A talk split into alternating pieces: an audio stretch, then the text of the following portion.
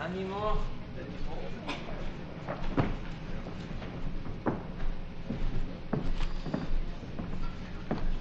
Pues nos da mucho gusto estar aquí en Tijuana, como siempre. Vamos a iniciar esta conferencia. Acabamos de terminar la reunión de seguridad y de acuerdo al programa vamos eh, primero, desde luego, eh, a escuchar a la gobernadora María del Pilar Ávila Olmeda. Hemos eh, trabajado con la gobernadora María del Pilar en completa coordinación. Es muy buena la relación del gobierno federal con el gobierno del Estado. Estamos eh, pues trabajando en beneficio del pueblo de Baja California con programas de bienestar, con obras públicas importantes en el tema que preocupa mucho a la gente, el tema de la seguridad.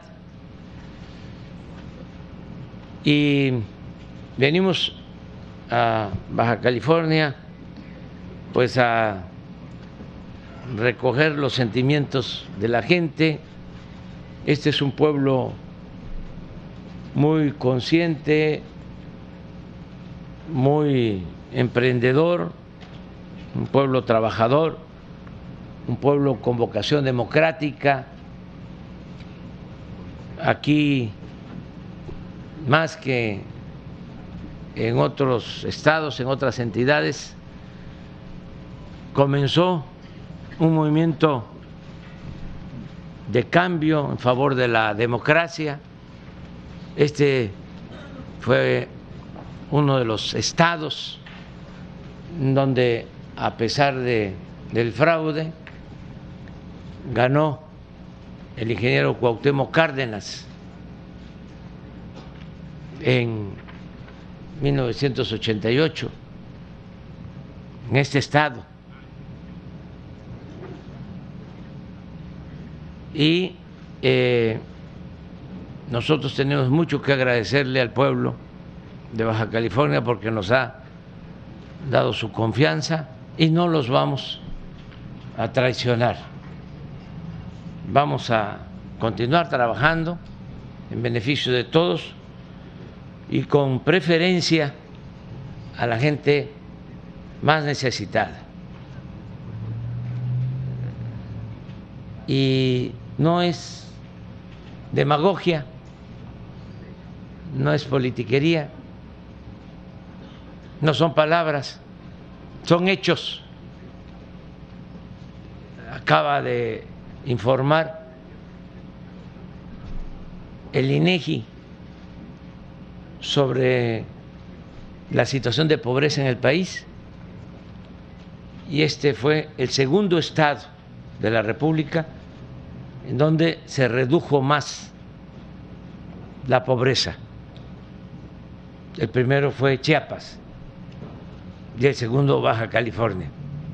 En el tiempo que llevamos nosotros en el gobierno, a pesar de la pandemia, a pesar de los pesares, esto significa de que se ha ayudado a la gente, sobre todo aquí ha habido más empleos y ha mejorado el salario, como no sucedía en décadas. Por eso eh, nos da mucho gusto estar aquí Vamos a recorrer con la gobernadora pues todo el estado. Aquí comenzamos y vamos a estar hasta el domingo en su informe. No eh, acostumbro a participar en los informes de los gobernadores, de las gobernadoras, esta es una excepción, luego para dejar de manifiesto que Marina del Pilar no está sola, tiene todo el apoyo, todo el respaldo del gobierno que represento. Ya este estaba yo esperando que llegaran. Ya llegaron todos. Entonces te toca a ti, Marina. Muchas gracias, presidente. Muchas gracias, presidente. Estoy muy contenta de recibirlo en este su estado, Baja California, el estado donde más se le quiere. Y hoy el amanecer, sin duda, pues nos encuentra de plácemes en Baja California. Estamos todos baja californianos sumamente contentos de recibirlo en esta gira histórica por los siete municipios de Baja California. Hoy es el comienzo de estos tres días que quedarán para siempre marcados en la historia de nuestro estado porque no se tiene el antecedente histórico de que un presidente de la República en una misma gira visitara todas las cabeceras municipales de nuestro estado, como lo hará durante estos próximos días usted. Hoy, el mejor amigo de Baja California, el presidente que más nos ha visitado y procurado, inicia un recorrido por esta tierra en donde tanto lo queremos. Bienvenido, presidente, a esta su casa el lugar que se ha transformado en el más fiel bastión de la cuarta transformación de todo el norte del país. Un lugar donde la transformación se vive y late intensamente. Aquí lo tenemos bien claro. Por el bien de todos, primero los pobres. Y para muestra un botón, hoy nos llena de orgullo anunciar que en los últimos dos años el porcentaje de la población en situación de pobreza, como ya lo comentó el presidente, cayó del 22.5% al 13.4% según el informe. Ello significa que la política del bienestar impulsada por usted, presidente, se aplica a profundidad y está dando resultados porque ese 9% de reducción significa que hoy hay 339 mil personas en Baja California que en solo dos años han mejorado sensiblemente su calidad de vida. Pero nunca, nunca hay que perder de vista que mientras exista una sola familia en situación de pobreza extrema, en nuestro gobierno debemos redoblar los esfuerzos y dar el máximo para llevarles bienestar y ayudarlos a superar esa condición. Por eso, juntos estamos materializando esta transformación en cada calle y en cada hogar baja californiano. Y al hacerlo, estamos edificando la Baja California del futuro. Bienvenido, presidente. Viviremos con emoción y con mucha intensidad estos días y mi única certidumbre es que nunca la olvidaremos. Muchas gracias.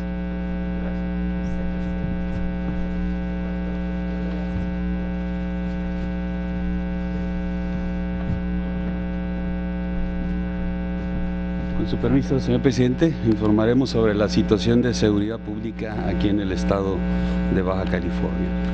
Adelante, por favor, con la presentación. Bien, iniciamos con, con eh, informar pues, eh, la cantidad de habitantes que tiene eh, aquí el estado con 3.78 millones de habitantes en siete municipios y donde se concentran en tres de ellos eh, la mayoría de la población. El 90.1% está concentrado en Tijuana, Mexicali y Ensenada, esos tres municipios con, con esta densidad de población importante. Pues también aquí es donde se identifican también pues, eh, los aspectos de seguridad que hay que atender y que ha estado atendiendo el Estado junto con las fuerzas eh, de, seguridad del gobierno de México.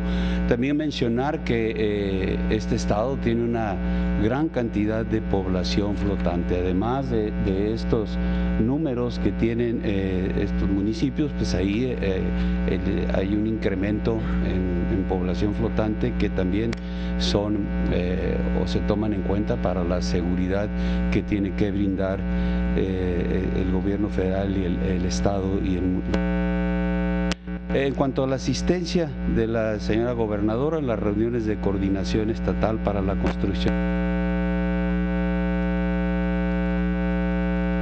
participado en el 93% de estas reuniones. 493 ocasiones ha estado liderando la mesa de seguridad. Y esto es una parte importante porque los gobernadores son los que dirigen el esfuerzo de seguridad en los estados. En esa mesa se coordina todo lo que son los esfuerzos, las acciones, las medidas que se van a tomar para el beneficio de la población en el ámbito de la seguridad. Y esta presencia de, la señora gobernadora en la mesa, pues eh, eh, es, es, el resultado de lo que ahorita más adelante vamos a ver cómo eh, algunos delitos que aunque están a nivel nacional, pues se observa el trabajo coordinado para que puedan ir reduciéndose todos estos delitos. adelante, por favor. La incidencia delictiva, como mencionaba, robo de vehículos tiene en primer lugar.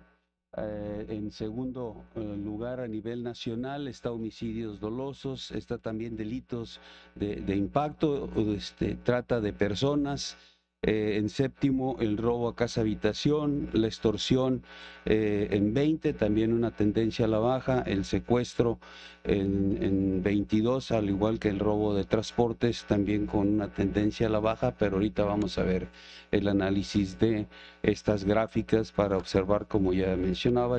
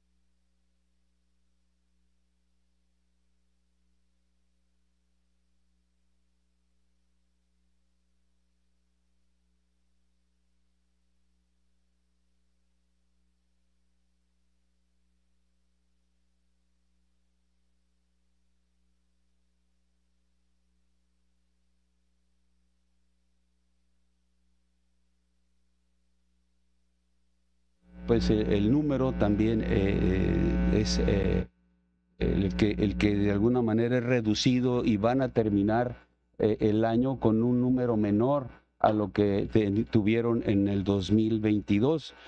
aquí se ve el, trabajo, muy claramente se ve cómo va la tendencia hacia arriba del 20 al 22 y cómo este, baja en el 23. Homicidios dolosos, 176 homicidios en septiembre, segundo lugar a nivel nacional. Y de igual forma, aquí podemos observar en la lámina cómo 19, 20, 21 este, tiene un aumento, el 22 ya se logra reducción en homicidios dolosos.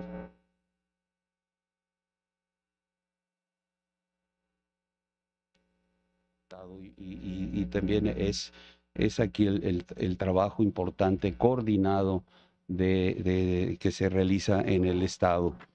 Eh, el robo a casa habitación, 293 eh, este, delitos de esta naturaleza, séptimo lugar a nivel nacional.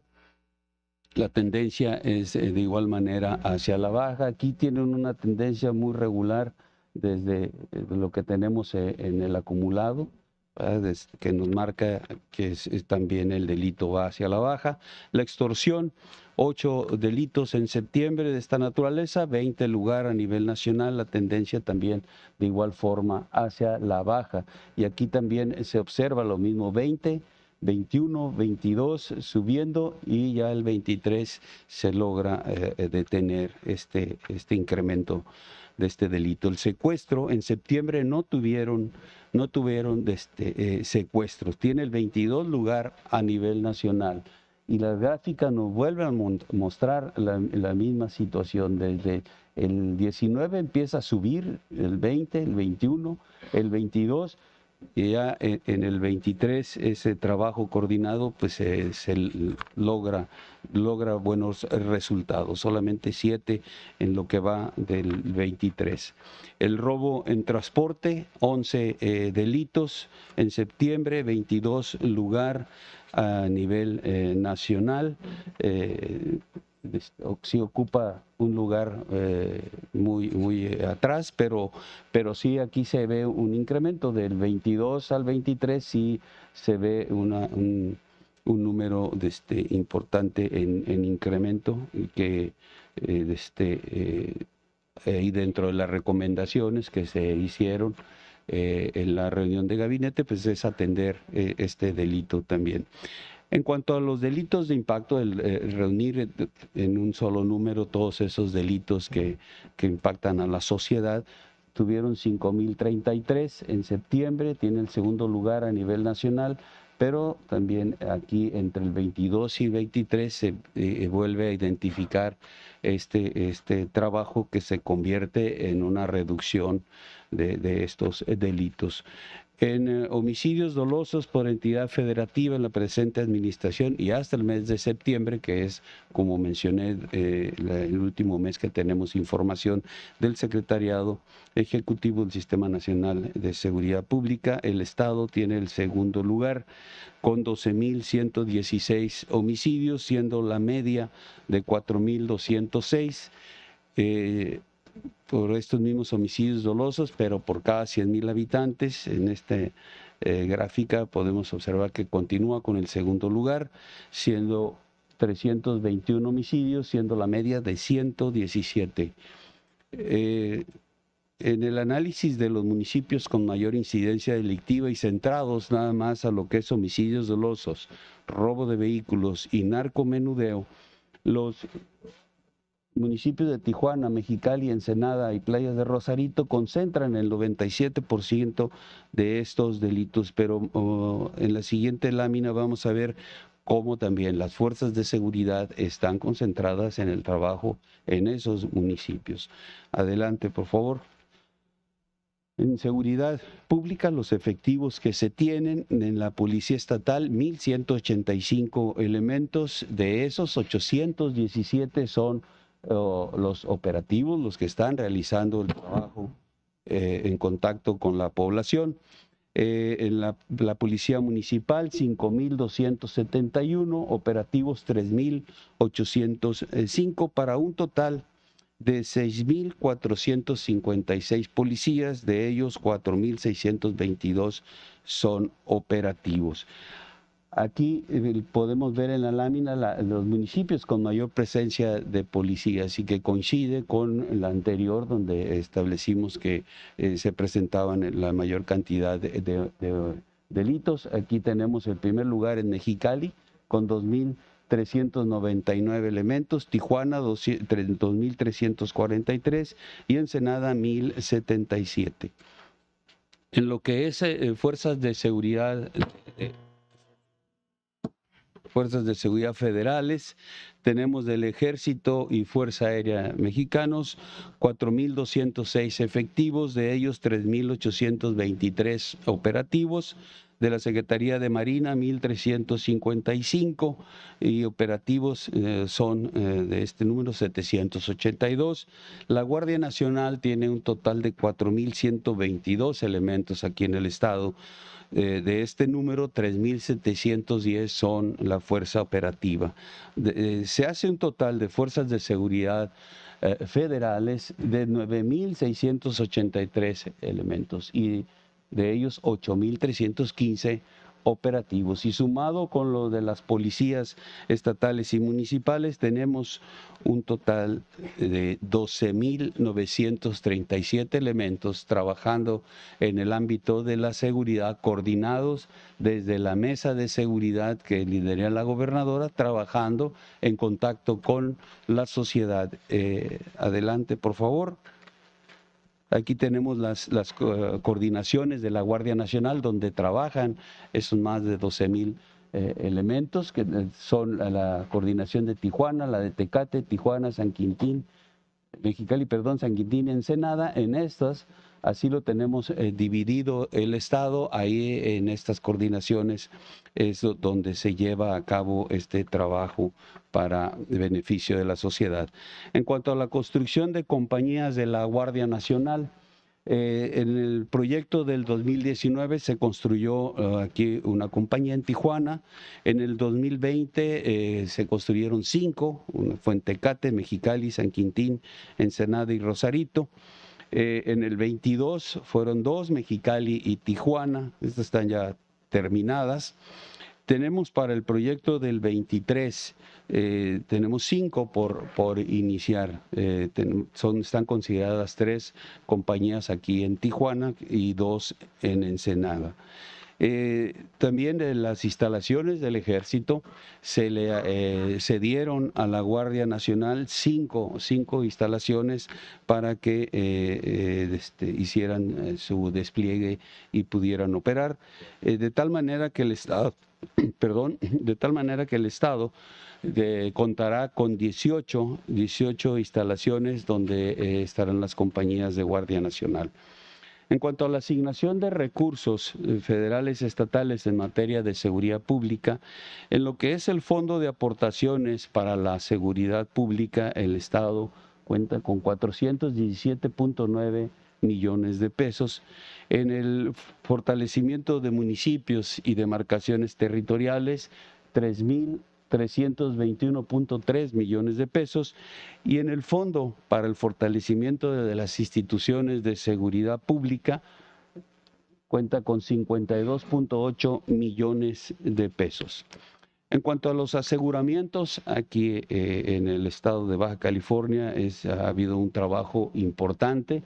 Eh, 124.047 kilogramos de marihuana, 3.426 kilogramos de cocaína, 541 kilogramos de heroína, 94 kilogramos de goma de opio, 57.244 kilogramos de metanfetaminas.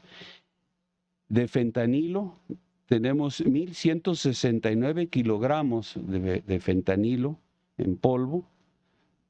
En pastillas de fentanilo se han asegurado en el estado 12 millones de pastillas de fentanilo, de ampolletas de fentanilo 921 19 laboratorios eh, clandestinos. Estos resultados son sumamente importantes. Este es el trabajo, el trabajo que, cito de que de manera coordinada se hace Estado, fuerzas eh, federales, eh, municipales, es el esfuerzo de todos este, por garantizar la seguridad y retirar de, la población estos, estos enervantes que tanto daño le hacen. También en aseguramiento, pues pistas de aterrizaje, eh, se han detectado ocho y se han destruido, se han detenido a más de 7 mil eh, personas, 11 aeronaves aseguradas, 4.863 vehículos terrestres asegurados, 18 embarcaciones, 2.428 armas de fuego de diferentes calibres, 138.798 cartuchos asegurados, eh, cuatro mil, más de cuatro mil cargadores.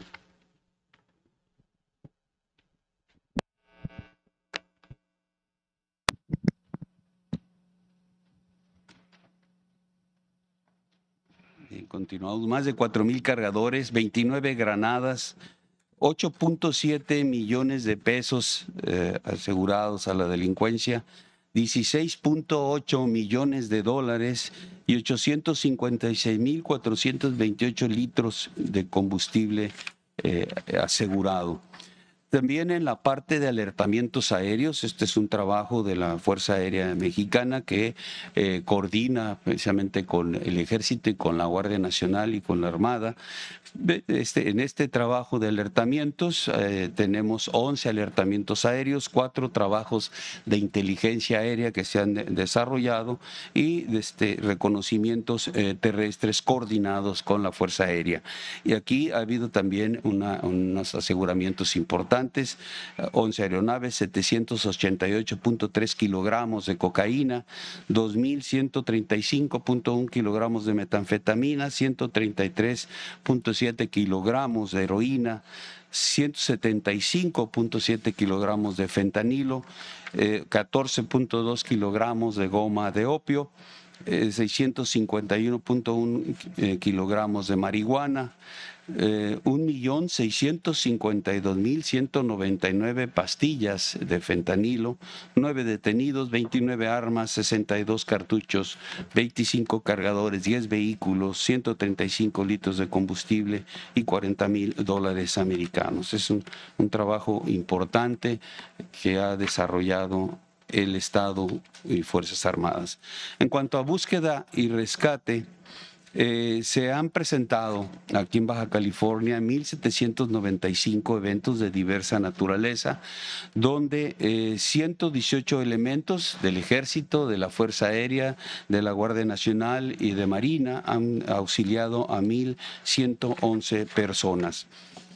En cuanto a la protección del medio ambiente marino, un trabajo también que se hace aquí en el Estado eh, eh, importante. Se tienen por parte de Marina 270 elementos, 12 buques y embarcaciones, dos aeronaves y 14 vehículos destinados a esta protección y que han obtenido logros importantes. Entre ellos, se revirtió el embargo comercial impuesto a México por parte de la Convención sobre el Comercio Internacional de especies amenazadas de fauna y flora silvestre. También eh, eh, gracias al proyecto Sembrando, Sembrando, Sembrado de bloques de concreto en la zona de tolerancia cero, que aquí lo vemos en el en, la gráfica, eh, se frenó el declive de la vaquita marina y también se disminuyó en 79% la pesca ilegal en esta zona de tolerancia cero. Eh, en cuanto a la aplicación del plan DN3, el plan de la Guardia Nacional Asistencia y el plan Marina, aquí en Baja California han eh, ha habido 196 participaciones eh, con 5.734 personas beneficiadas. Eh, los efectivos que han participado de las diferentes fuerzas son 5.221 del Ejército, 1.191 de la Guardia y 873 de Marina. Eh, todos ellos participando en incendios forestales, en eh, incendios urbanos, lluvias, frentes fríos, explosiones, accidentes vehiculares, derrame de sustancias químicas, derrumbes y en un sismo. Eh, han sido evacuadas 838 personas en, estos, en estas eh, participaciones. Esto es todo lo que tenemos por la información de seguridad. Muchas gracias.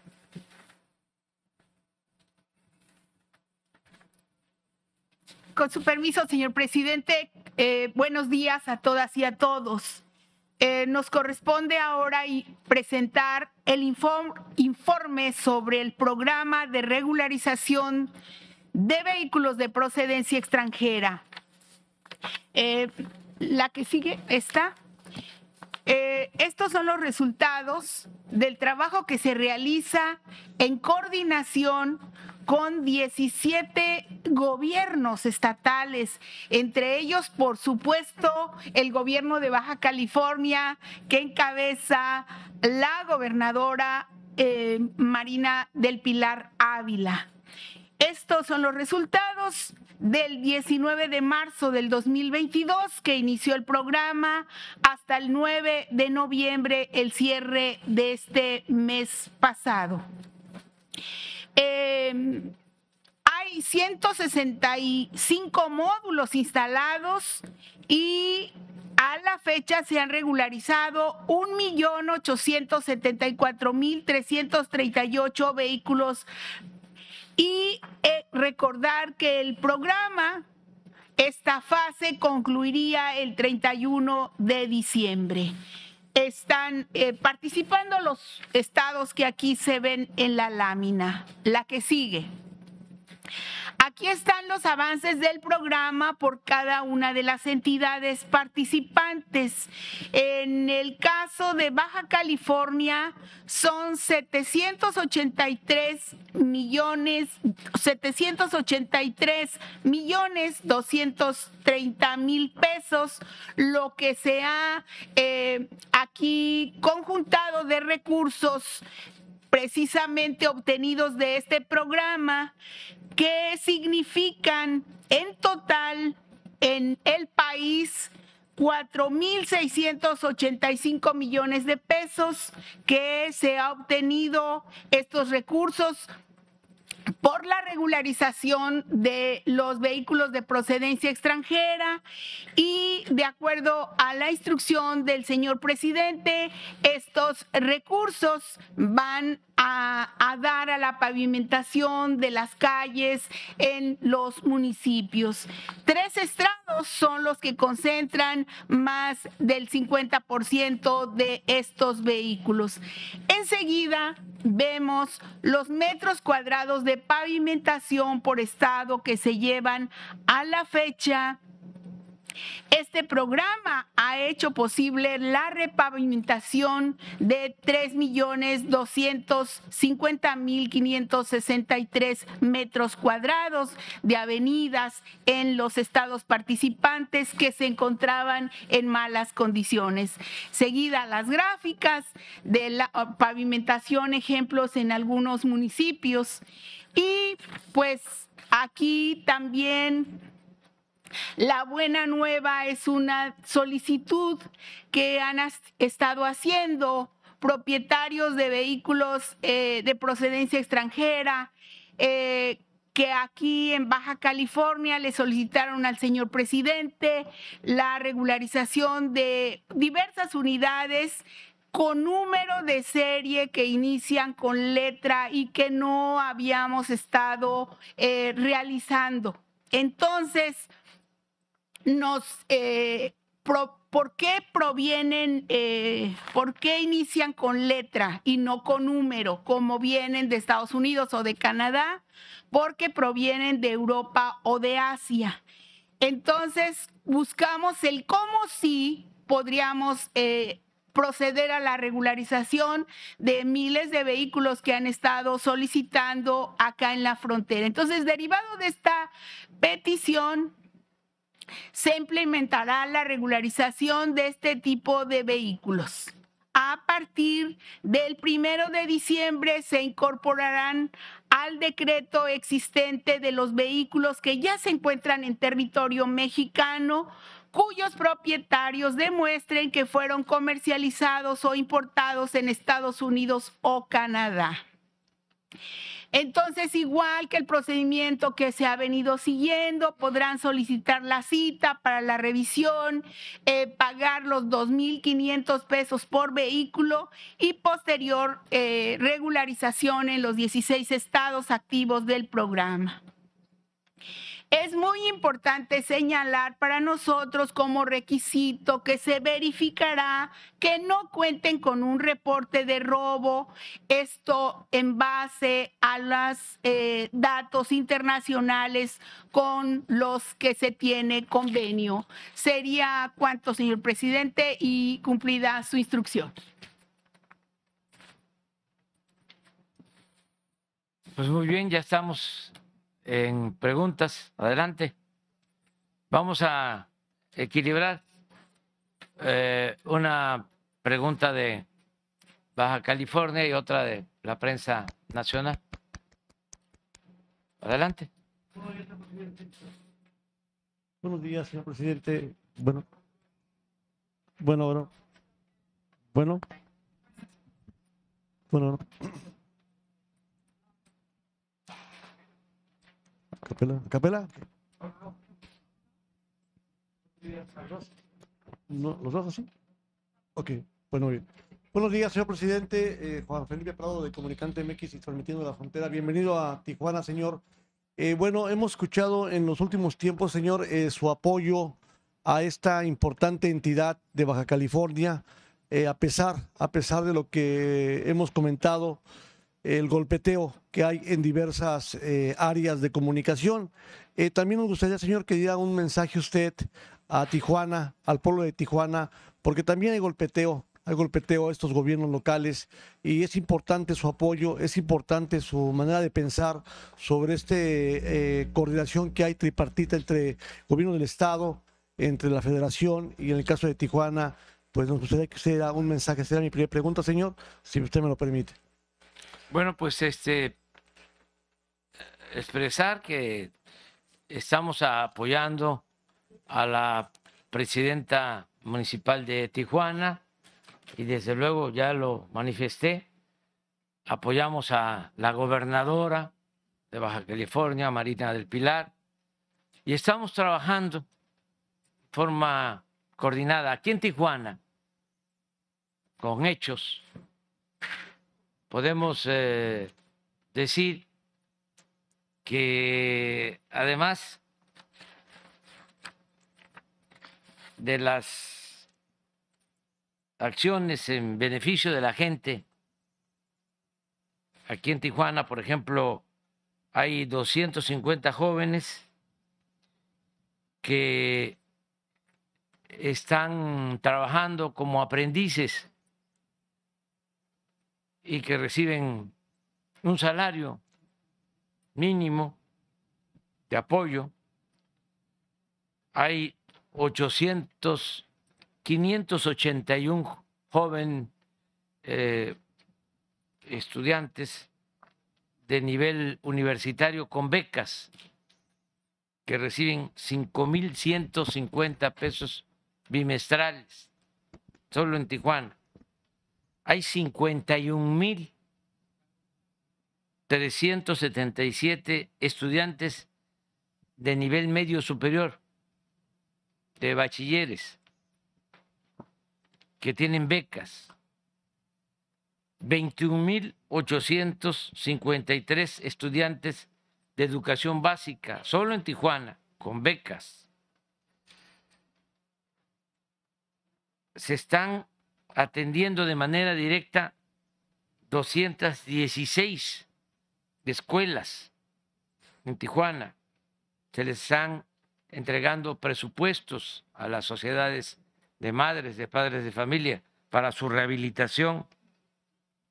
123 mil 593 adultos mayores en Tijuana están recibiendo una pensión que ahora que se aprobó el presupuesto ya va a aumentar.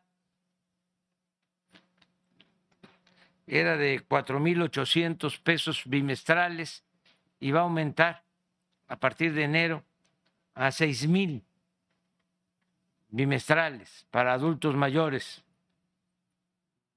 luego de 65 años. Esta es una muy buena noticia. Y aquí aprovecho para este, subrayar, porque no se dice de que los conservadores del Congreso, del PRIAN, votaron en contra del presupuesto. Y si de ellos dependiera,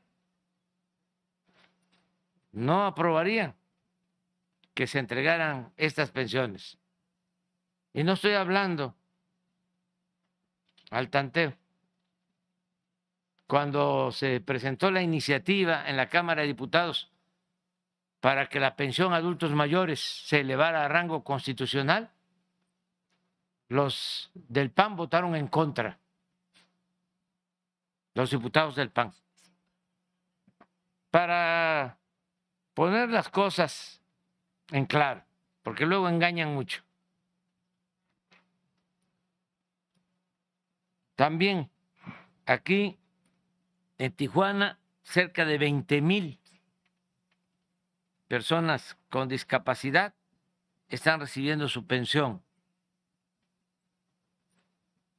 8.678 niñas y niños,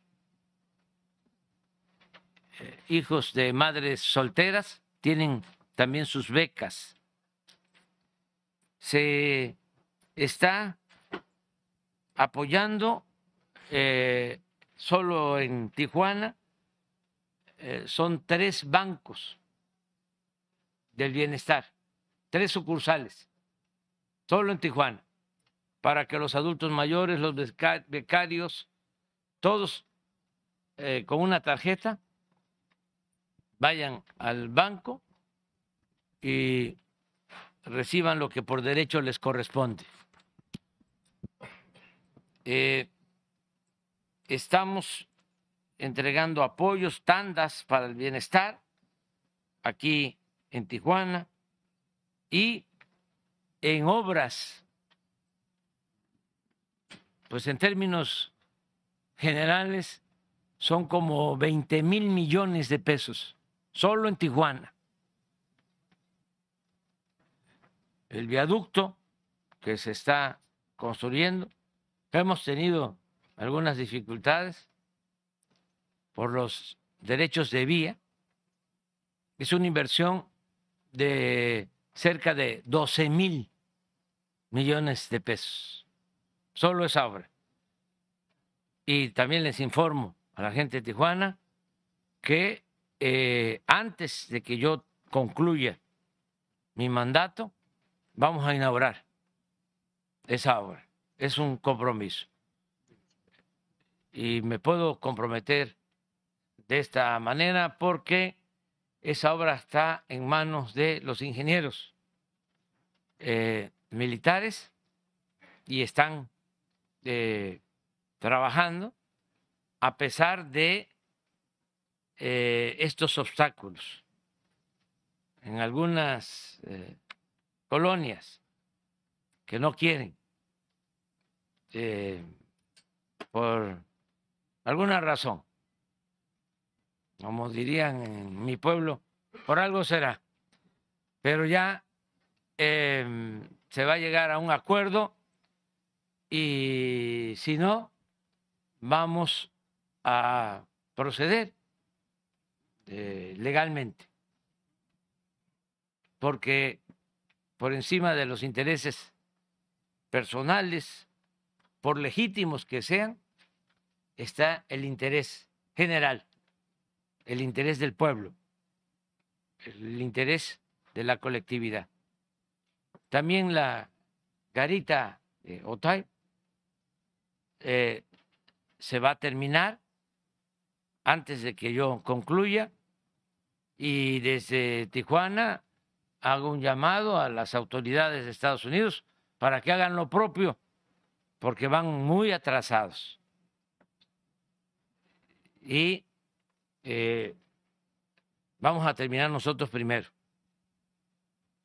Entonces, si no está la parte concluida que le corresponde a Estados Unidos, pues no vamos a tener posibilidad de utilizar este paso, que es muy necesario por el incremento ya del tráfico y de mercancías en esta eh, frontera. Entonces, decirle a la gente de Tijuana que se está trabajando, que desde luego hay mucha grilla, como se decía antes, mucha politiquería, porque además, como es natural, y esto pasa aquí en Tijuana, pero pasa también allá con nuestros vecinos, y pasa en Asia y otras partes. Como hay elecciones, tiene la temporada de las elecciones, eh, se calienta mucho el ambiente. Yo quisiera que ahorita se calentara, este, pero este, no.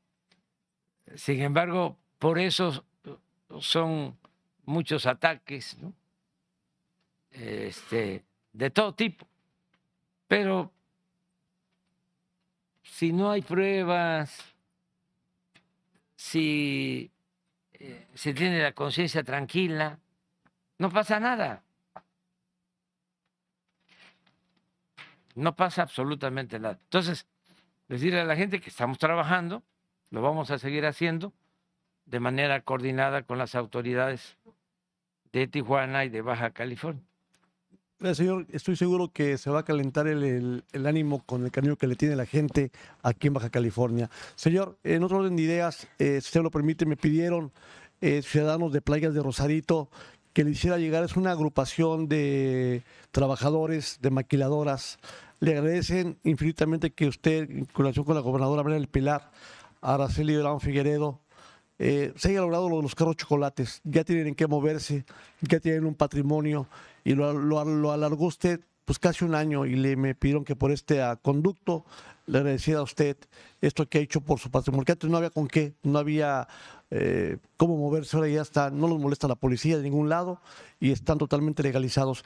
Y por último, señor, pues nada más el tema del agua en Rosarito.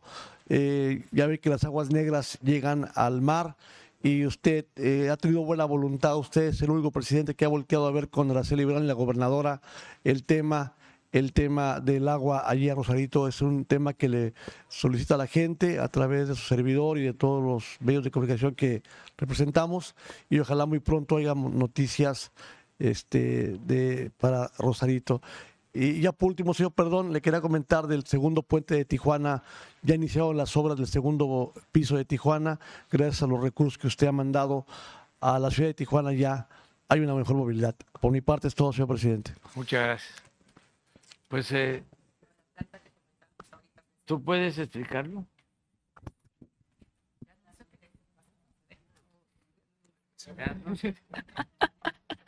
Efectivamente, em, el tema de las aguas negras que durante mucho tiempo se estuvieron tirando abiertamente ¿no? a, este, a las playas de Rosarito, ha sido uno de los temas más preocupantes para nuestra administración y que hemos venido trabajando con el presidente Andrés Manuel López Obrador, que nos ha brindado todo el apoyo en esta materia. La planta de tratamiento, particularmente la de San Antonio de los Buenos, es una planta de tratamiento que aproximadamente desde el 2015 dejó de funcionar como debía. Se fue deteriorando no se le dio mantenimiento y realmente no hubo un esfuerzo. Nosotros desde que entramos arrancamos con el plan eh, financiero y el trabajo con las autoridades del gobierno de la República, con eh, particularmente la Conagua y eh, SILA. En ese sentido, incluso ayer mismo estuve con la canciller recorriendo la planta de San Antonio de los Buenos, porque se ha convertido también, como ustedes saben, en un tema binacional. Había un esquema financiero en el cual se hacía una participación por parte de Fonadín, del gobierno federal, otra por parte del Estado y un 20% de participación privada. Sin embargo, en pláticas con el gobierno federal, esta mañana pues ya podemos anunciar, se ha venido haciendo una gestión importante de recursos, ya que es una, em, pues una planta de aproximadamente 530 millones de pesos y en ese sentido es que el presidente determinó que eh, la planta la realizará la Sedena y esto nos va a ayudar a que sea incluso todavía más rápido, puesto que eh, pues los ingenieros de Sedena, como hemos visto, pues no pasan por muchos procesos burocráticos a los cuales estaríamos sujetos las entidades federativas o el propio eh. En ese sentido, bueno, agradecerle nuevamente al presidente todo el apoyo, son otros 535 eh, millones de pesos más destinados justamente para el tratamiento de aguas para Rosarito y para pues Baja California además de otros proyectos de infraestructura hídrica que hemos venido trabajando y platicando con el gobierno federal, que en su momento podemos compartir con todos ustedes. Muchas gracias, presidente. Permiso.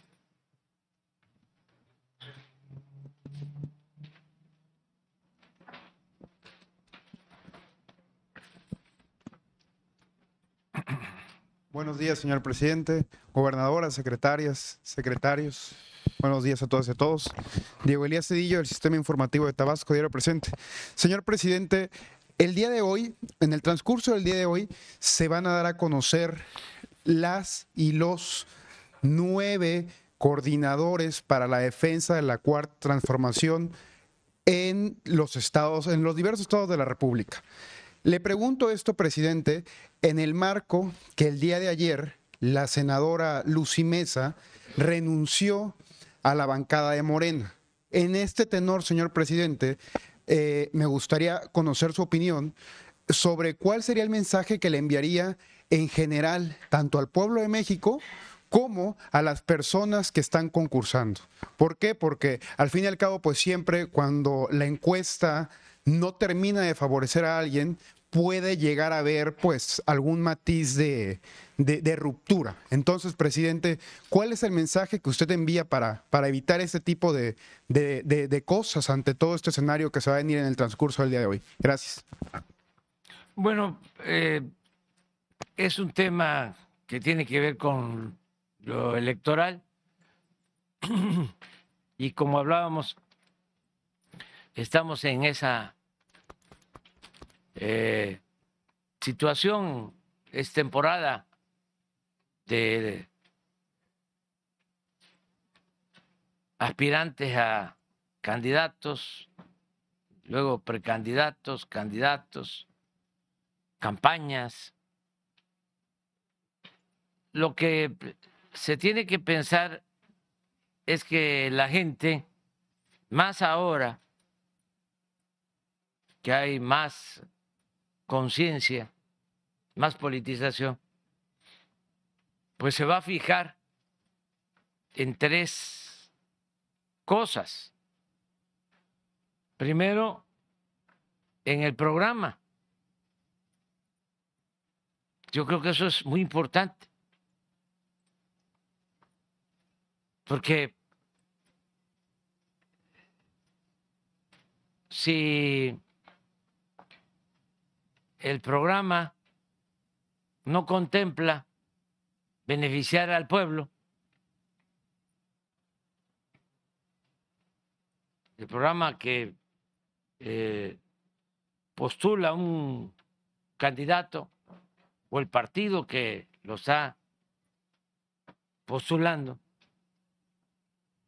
Esto que estamos hablando de, ¿ustedes creen que los del PAN están muy a gusto, satisfechos con el apoyo a los adultos mayores? Si de ellos dependiera, bueno, ya puse el ejemplo, me hubiesen quitado, porque esa mentalidad conservadora los lleva a pensar que eso es paternalismo, eso es populismo. Fox, cuando yo inicié este programa, siendo jefe de gobierno en la Ciudad de México, salió a declarar, yo no digo mentiras, de que estaba mal que se apoyara a los adultos mayores que había que ponerlos a trabajar. Así como les estoy diciendo. Y él era presidente, yo era jefe de gobierno. Como si el adulto mayor no hubiese trabajado toda su vida y mereciera vivir con un poco de holgura, con una pequeña recompensa en el último tramo de su vida, de su existencia. Pero esa mentalidad conservadora predomina y tiene que ver con partidos. Entonces, a ver, a ver, a ver. ¿Cuál es el programa? Tú que estuviste 36 años en el gobierno, y nunca aumentaste el salario de los trabajadores, me vienes a decir ahora que tu programa va a contemplar mejoras salariales, pues hay que empezar a buscar al tonto que se los crea. Entonces, primero es el programa. Segundo, el candidato, la candidata. ¿Quién es? ¿Tiene convicciones? tiene principios, tiene, tiene ideales. ¿O es una revista? Un politiquero, politiquera, que nada más está buscando cómo se encarama en el cargo. Y en una de esas, para hacerse grande con la riqueza mala vida. Entonces, mucho ojo. Eso es lo segundo. ¿Quién es? ¿De dónde viene? Que tiene respeto y amor al pueblo. Son de esos que nada más este, van a campaña, abrazan, saludan, ya no vuelven a visitar a la gente ni hacer nada por la gente. Nada. Nunca tienen tiempo para escuchar a la gente, ya una vez que tienen el cargo. Eso es lo segundo. Y lo tercero es, ¿qué partido?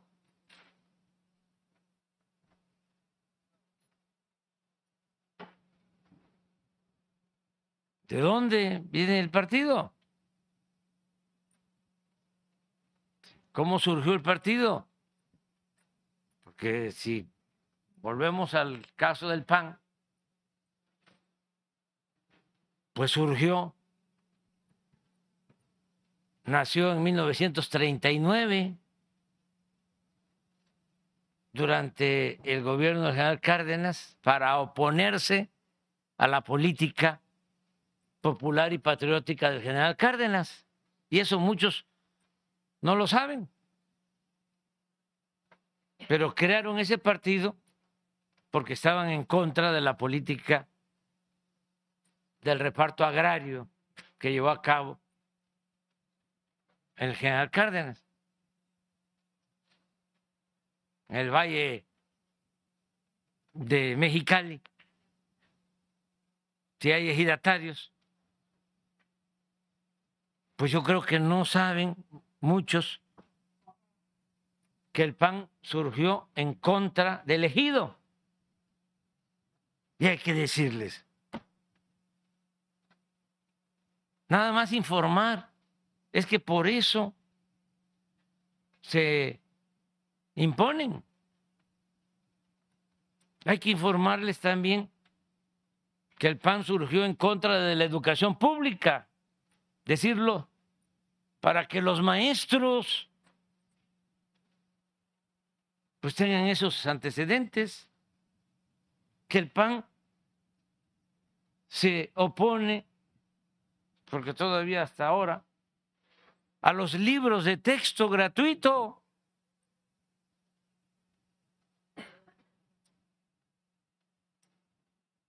Pues hay que informar también que se opusieron a que se recuperara el petróleo que estaba en manos de extranjeros.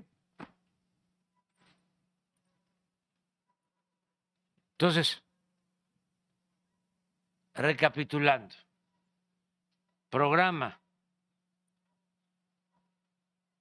candidato o candidata y partido.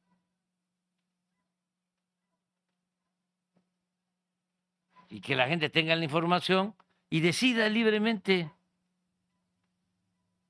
Y nada de manipulación.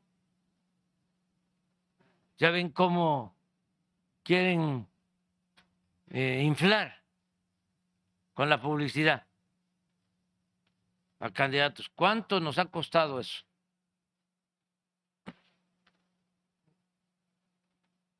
¿Cuánto daño han causado? Con la publicidad, engañando.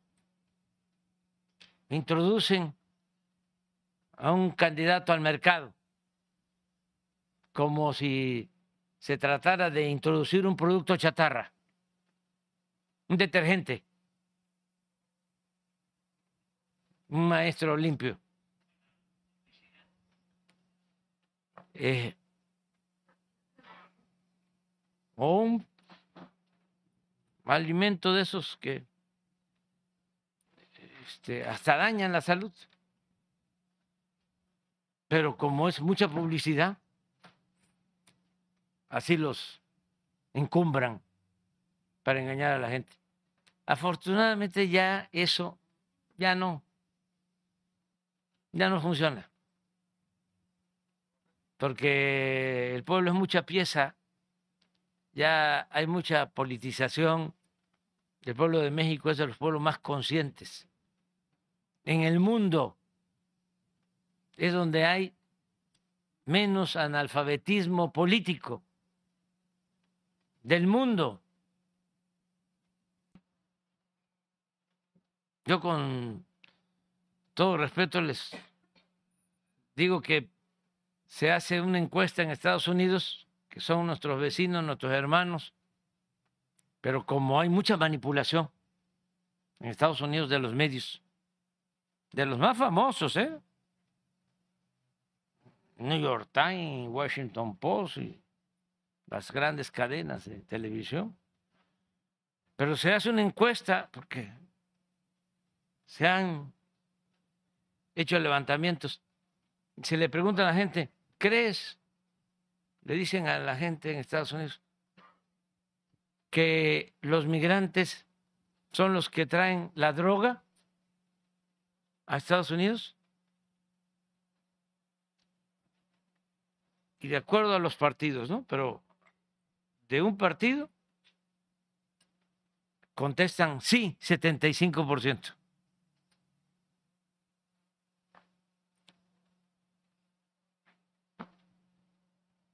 Del otro partido, 50% sí. De aquí que estamos en la zona fronteriza que ustedes conocen, ¿Para eso van los este, migrantes a Estados Unidos?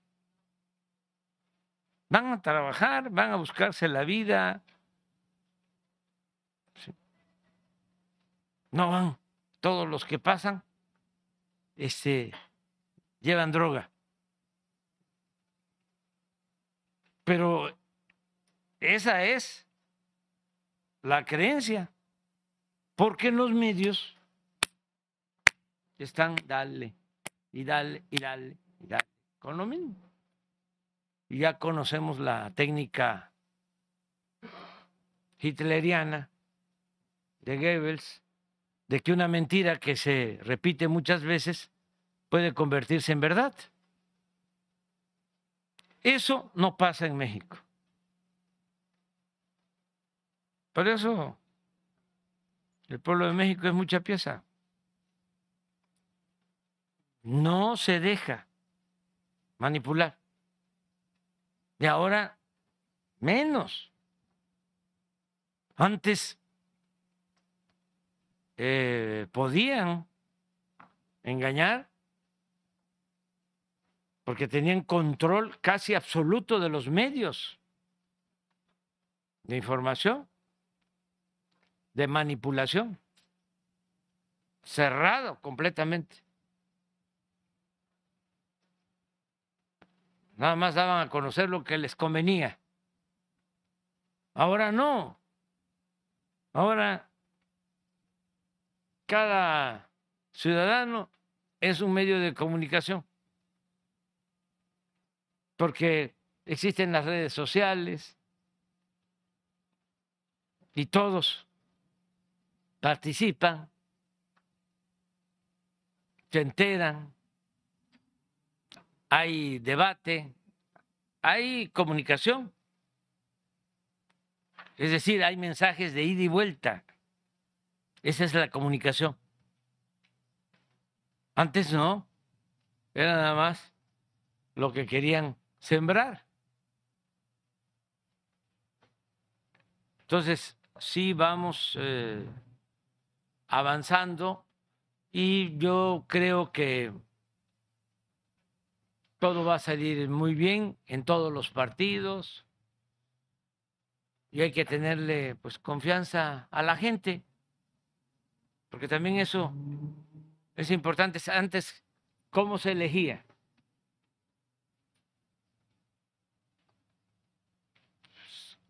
El dedazo.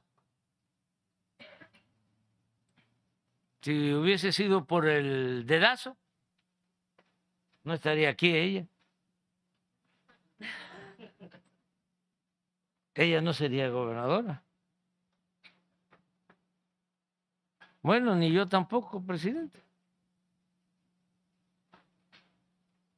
Antes era, había una fórmula que se echó a andar desde la época de Porfirio Díaz. Y luego se le atribuye a don Adolfo Ruiz Cortines, pero no. El creador fue Porfirio Díaz, según la cual el presidente ponía a los gobernadores, a los diputados federales y a los senadores. Y los gobernadores hacían lo propio. A ellos les tocaba los presidentes municipales y los diputados locales. Se llegó a decir, soy senador porque así lo dispuso el señor presidente. El pueblo ausente. No existía.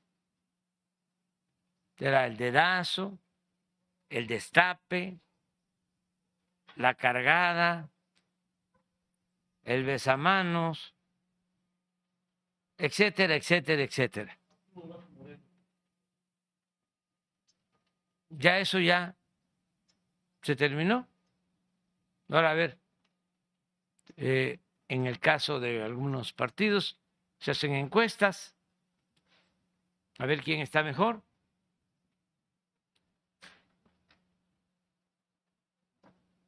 Y es la gente la que decide. Y el que se inconforma, pues también tiene derecho ¿no? A protestar, somos libres.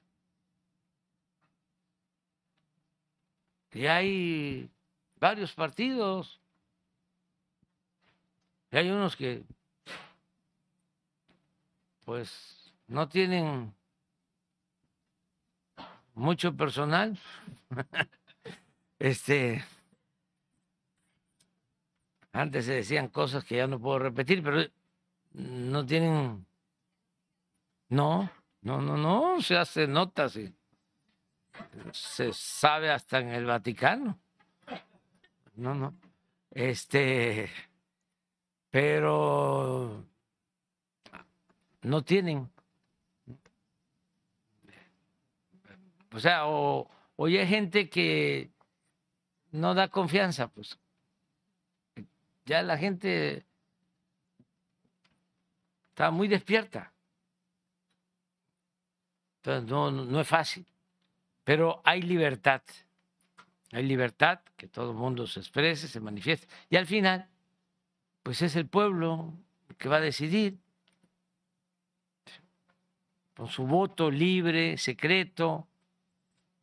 Eso es lo otro, sin usar presupuesto público para favorecer a ningún partido, a ningún candidato, sin entregar migajas, nada de frijol con gorgojo, materiales de construcción, pollos, patos, chivos, borregos, puercos, cochinos, marranos. ¿Se acuerdan las tarjetas que entregaban Monex, Soriana, por los votos? Solamente volteaban a ver al pueblo cuando necesitaban los votos. Ahí andaban, haciéndole la barba a la gente. porque necesitaban los votos. Y ofreciendo, ¿no? Les vamos a hacer el puente. Pero si no hay río, les hacemos el río. Pero ya no, ya eso ya no, ya no funciona. Vamos a, esperar que, que suceda. Gracias, presidente. Hay un tema que me gustaría ponderar derivado de toda esta polémica que se ha venido dando con el Poder Judicial. Eh, puntualmente el tema de la respuesta en cuanto a los juicios de amparo y acciones de inconstitucionalidad, que aquí las abogadas no me dejarán mentir. Es un punto que eh, en el transcurso del debate para el presupuesto de egresos, una paisana baja californiana, la diputada Julieta Ramírez, lo expuso. Se me hace muy interesante y me gustaría conocer su punto de vista. Eh, le pongo un ejemplo. Lo que ocurre con el empresario Ricardo Salinas, Pliego, en cuanto a la deuda que se tiene con el SATO, la presunto, el, presunto adeudo que se tiene de 25 mil millones de pesos, fue, eh, se da el juicio de amparo, etcétera, y el ministro Luis María Aguilar lo acepta. ¿Qué ocurre aquí, presidente? Como no hay un término para la respuesta por parte del Poder Judicial a los juicios de amparo o acciones de inconstitucionalidad, el Poder Judicial puede extender y extender y extender y extender y extender todo este tipo de juicios. Entonces, presidente, en el marco de la reforma judicial que usted ha venido planteando, preguntarle si sería prudente o si estaría usted de acuerdo incluir un, unos términos en cuanto a la respuesta en los juicios de amparo, en las acciones de inconstitucionalidad y también, presidente, saber si una vez que ya se tenga el nuevo Congreso, como usted lo ha venido planteando, se presentará una reforma al Poder Judicial antes de que termine su sexenio o planea usted hacerlo en, en enero? ¿Sería en enero o en noviembre? Gracias, presidente. Sí, hay que hacer una reforma al Poder Judicial porque como es de dominio público no está bien, eh, hay mucha corrupción en jueces, magistrados, ministros, con honrosas excepciones, no, no generalizar, pero sí está mal. Eh, se otorgan este, libertades cuando eh, se trata de criminales.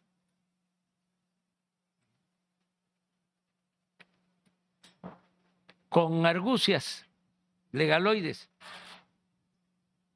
Por ejemplo, cuando liberaron a los que estaban en la cárcel por la desaparición de los jóvenes de Ayotzinapa, eh, el juez le dio 10 días de plazo al Ministerio Público para que demostrara de que habían sido torturados, como alegaban los abogados defensores de los que estaban presos. El Ministerio Público pidió ampliación porque no podía en 10 días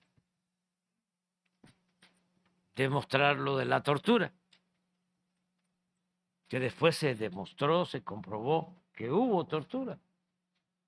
Pero como no demostraron en 10 días lo de la tortura, liberaron. Imagínense este, qué criterio hay de una autoridad así. Estamos hablando de jóvenes desaparecidos, estamos hablando de algo que conmovió a México. Y entonces, por eh, un término, se les libera. Y luego quienes supuestamente defendían a los jóvenes se quedan callados. Y así muchas cosas. De repente eh, llega una orden de un juez.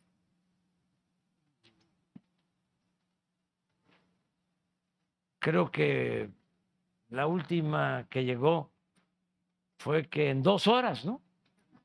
En dos horas dejaran libre a un delincuente. Dos horas. De suerte que estaban ahí pendientes y habían otras denuncias y se evitó de que saliera.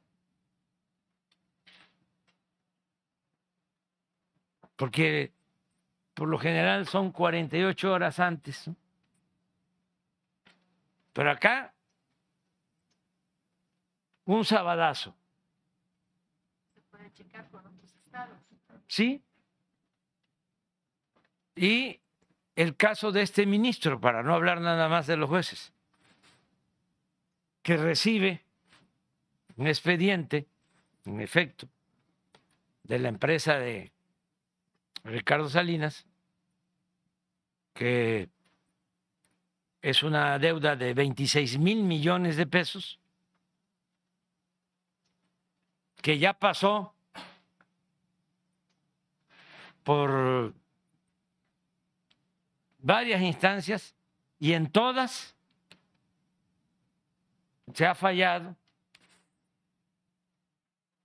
de que se tiene que pagar la deuda porque no es la primera vez. O es eh, el primer tribunal, que son cuestiones que ni siquiera vienen del tiempo de nosotros, vienen desde la época de Fox.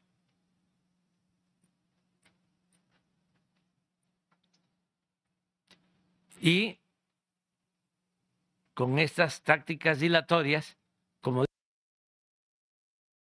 dices, no hay término. Pero ellos no tienen tiempo, o porque actúan de manera, sí, discrecional. Los amparos para que no se distribuyeran los libros apenas los presentaron de inmediato la gobernadora de Chihuahua, el gobernador de Coahuila, de inmediato. Entonces, sí hay que resolver esto, porque como se denunció, tuvieron que sacar el expediente de la gaveta, lo presentaron en la Corte, con otros ministros y el señor ministro, ese defensor del expediente, votó este, a favor de que se resolviera en la Corte y el resto de los ministros votaron en contra. O sea, y tuvieron que regresar el expediente a eh, los tribunales, que son los que van a resolver, pero también lo mismo. Qué bueno que te acuerdas de eso, que lo planteas, porque yo voy a estar insistiendo, porque quiero que resuelvan en un sentido o en otro, ya. Este, me faltan 10 meses, ni modo que se lleven más de 10 meses para resolver. Ya es la última instancia. Lo pueden resolver antes de que finalice el año. Y ya todo es legal. Lo que ellos se resuelvan. En todas las instancias ha habido ya este, un- una resolución. Entonces vamos a ver esta última instancia qué pasa. Y no es ningún pleito. Es que, imagínense, si este yo no digo nada, me quedo callado. Van a decir, ¿y qué arreglos hubo? ¿Por qué usted no dijo nada?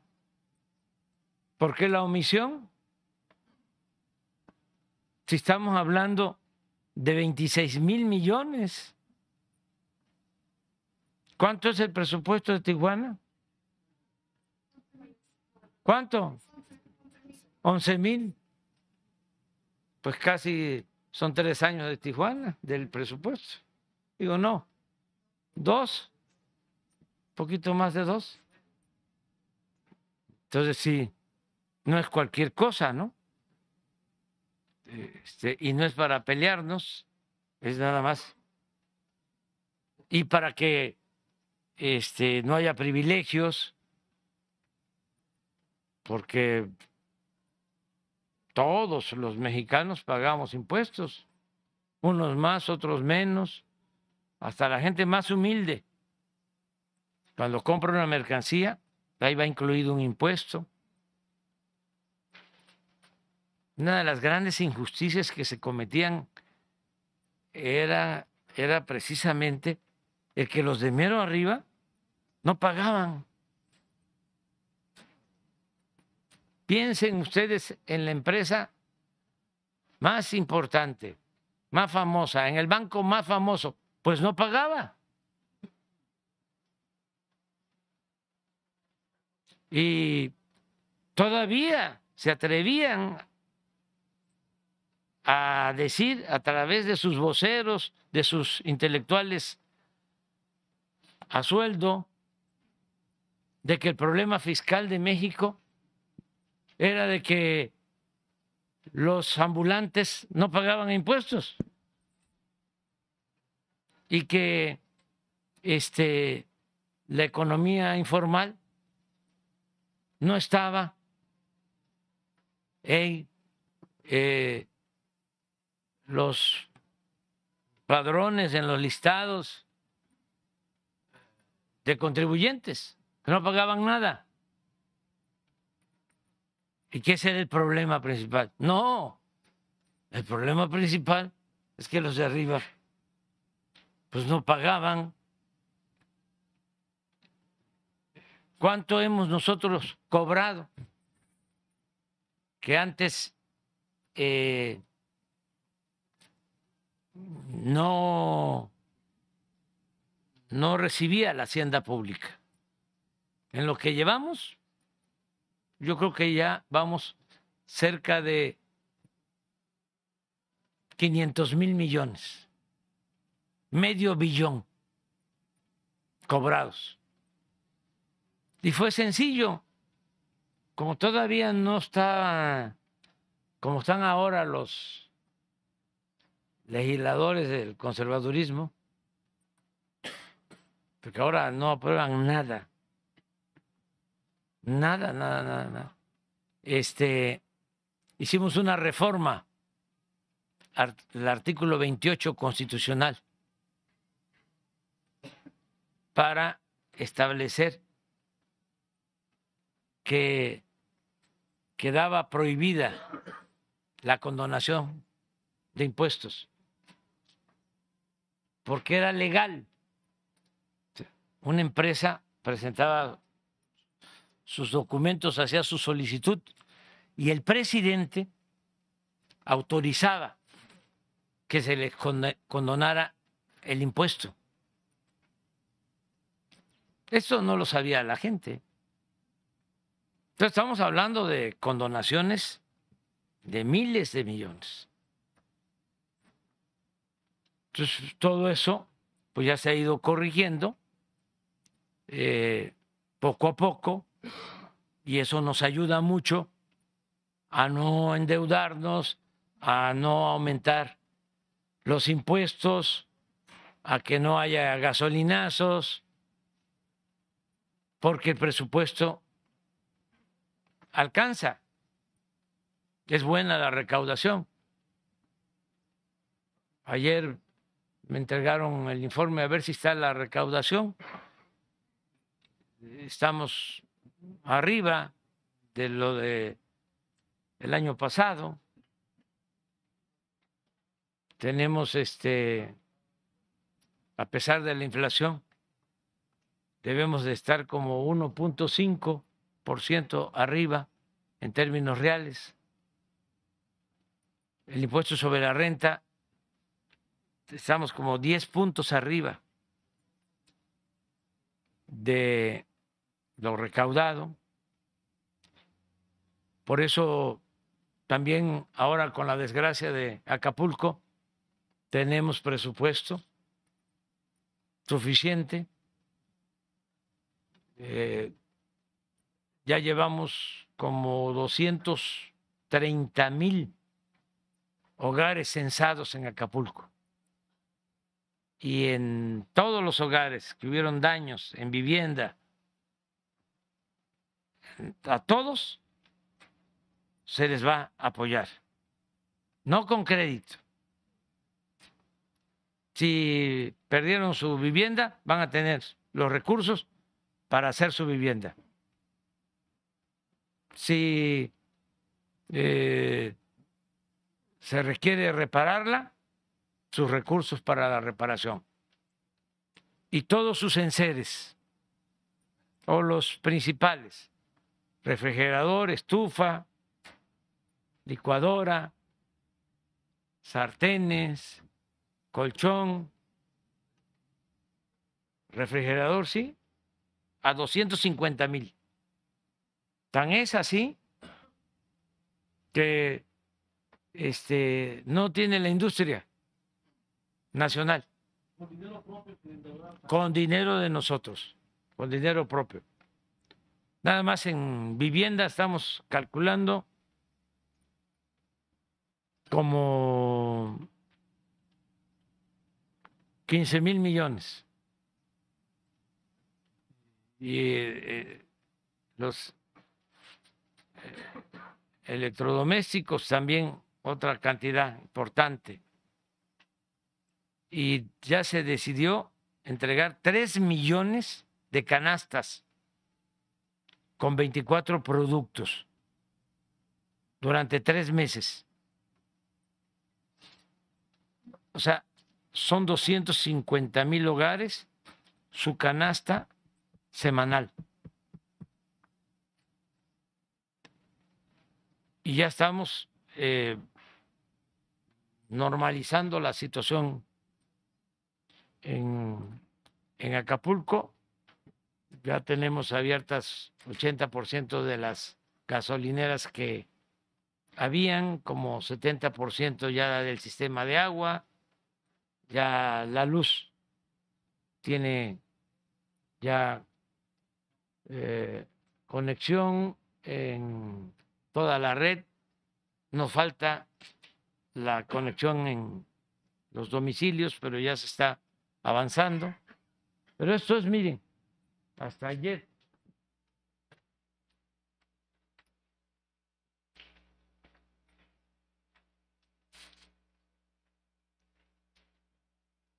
Cuatro billones trescientos treinta y dos mil era el ingreso.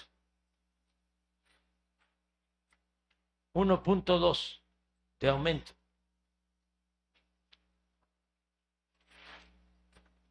Pero en impuestos, los tributarios, 3 billones 711. En comparación con el año pasado, 3 billones 178. O sea, son 535 mil millones más. 10.4 en términos reales de aumento.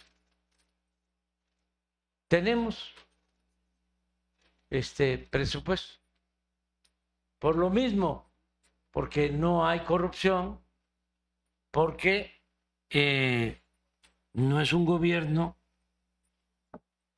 que esté al servicio de los potentados. Es un gobierno del pueblo. Entonces, ahí vamos eh, avanzando. Aprovechando la presencia de la canciller.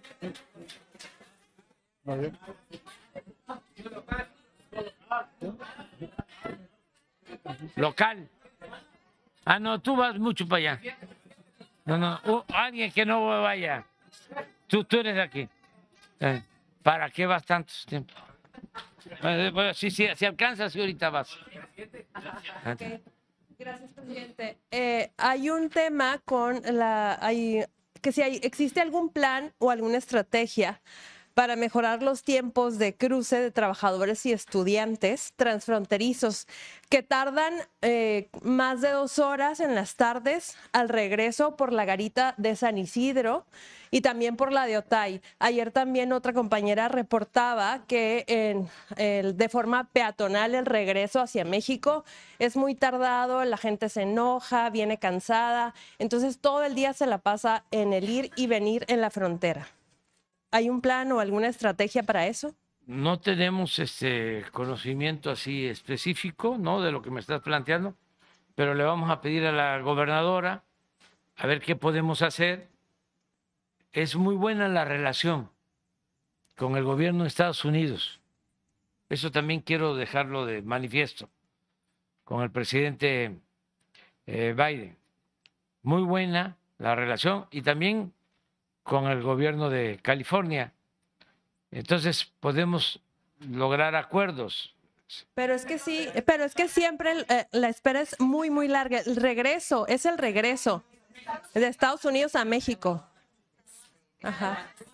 Ajá. Ah, de nosotros. Sí, nosotros, es el regreso, Ah, no, presidente. entonces es cuando viene la gente de trabajar en el carro, tardan más de cuatro horas a veces Ah, en eso, una eso es tarde. de nosotros. Eso lo podemos Ajá, es arreglar. de nosotros. Sí. Sí. La aduana tienen 20 eh, eh, puertas abiertas Sí. y hay veces que solo están 13 puertas abiertas, a veces hasta 5 y la gente viene enojada, viene cansada, han hecho hasta páginas en el internet para pedir que ese tráfico se agilice. Y Sí. son los estudiantes y los Sí. trabajadores que Yo me vienen comprometo a eso. Y este y cuando yo regrese, este eh, vamos a volver a hablar del tema. ¿sí? Incluso no hace falta que yo regrese pronto, que ustedes puedan constatar que vamos a ponernos un plazo, si les parece bien, este tres meses para buscar un remedio. Sí, porque la gente ya, en serio, hasta páginas en el internet, en el eso. Facebook, hay este grupos de personas que buscan No. esta estrategia, Vamos a poner fin de año, que se resuelve en el un tema. mes, sí, porque le tengo confianza al director de aduanas, sí, ah, al general Andrés Fulón, eh, y ya me está seguramente escuchando, este, o si no le van a informar. Él es un hombre, este, recto, íntegro, trabajador y pues muy consciente. Fue, entre otras cosas, director del colegio militar. Entonces, si se trata de estudiantes, pues sabe perfectamente. Lo hemos buscado para que nos diga qué es lo que está pasando, por qué no se abren eh, las garitas eh, de ¿Por qué no hacemos una cosa? ¿Por qué no este, quedamos con él, si le parece al general Sandoval, y, este, y viene en una semana aquí a Tijuana Y que nos y atienda a eh, todos, les atienda a todos? por favor. ¿En Otay? Ah, bueno, hoy se lo decimos, pero para que, que se quede para mañana. ¿Le parece? Por eso.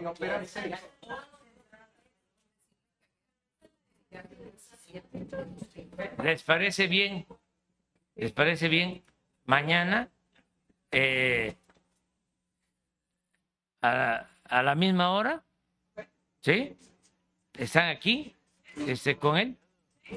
Bueno, ya, quedamos. Para ver este, este, este tema. Ah, va- Vamos acá, Nacional. General, ¿está usted de acuerdo? Gracias, presidente. Muy buenos días. Mi... Uno, dos, tres. Ya, creo que ahí está. Buenos días, presidente. Miguel Arzate, del Sistema Público de Radiodifusión del Estado Mexicano, Canal 14. Preguntarle, presidente, el día, el día de ayer, senadores del Partido Acción Nacional acudieron a la Suprema Corte para presentar eh, un recurso de eh, anticonstitucionalidad eh, por la reforma a la ley orgánica del Poder Judicial. Lo que se busca es que permanezcan los fideicomisos del Poder Judicial. Le pregunto esto, presidente, porque usted lanzó la propuesta para que eh, los 15 mil millones de pesos que se valoran están en estos fideicomisos que los legisladores decidieron que se eliminaran, podrían ocuparse para atender la situación en Acapulco. Hubo una respuesta por parte de la ministra presidenta, Norma Lucía Piña Hernández, en un sentido favorable de dialogar y ver este tema. Luego, pues ya no hubo, eh, se habló más del tema. Ayer los legisladores del PAN, pues, insisten en que se mantengan estos fideicomisos que se ha puesto de manifiesto. Algunos de ellos son para mantener, pues, privilegios que no tienen muchos funcionarios públicos, pero que sí tienen funcionarios de alto nivel en el Poder Judicial. Nos comentaba el día de ayer que tenía, no tenía la información de la Secretaría de Gobernación de si ya había acercamiento con la ministra y preguntarle, presidente, si ya hay información respecto a eso y cómo vislumbra que vaya a terminar este tema. Si sí habrá respuesta favorable para que esos recursos se ocupen en favor de la población o los fideicomisos se mantendrán. Pregúntale, presidente. Pues este eh, eh, es muy lamentable, ¿no? Que estas cosas sucedan porque se trata de la presidenta de la Suprema Corte, que un escrito que me dirige se compromete a aportar los recursos del fideicomiso para beneficio de los damnificados de Acapulco y ahora este, cambian,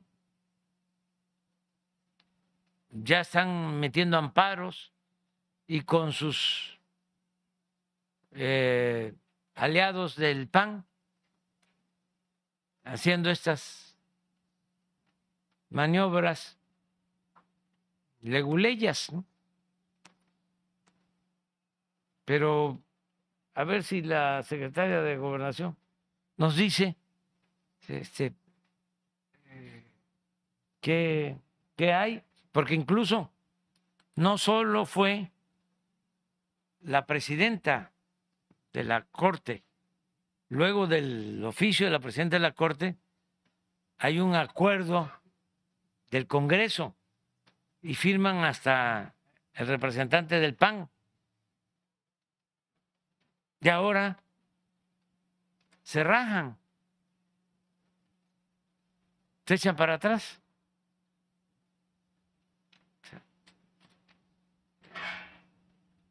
Pero a ver si sabes algo. O sea, mande. Sí, pero ya, ya, ya no es uno.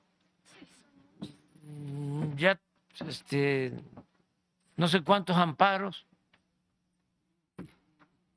Y la señora ni siquiera te pronuncia, ya no vuelve a hablar. Mejor que nos diga que este cambió de parecer o la presionaron o por qué este, no va a cumplir. De todas maneras, Yo le digo a la gente de Acapulco que no se preocupe, no les va a faltar nada. Nada. Sí. Pero eh, ¿cómo es posible que este fideicomiso de 15 mil millones, o sea, ¿cómo es posible que tengan tantos privilegios los ministros, que ganen 700 mil pesos mensuales?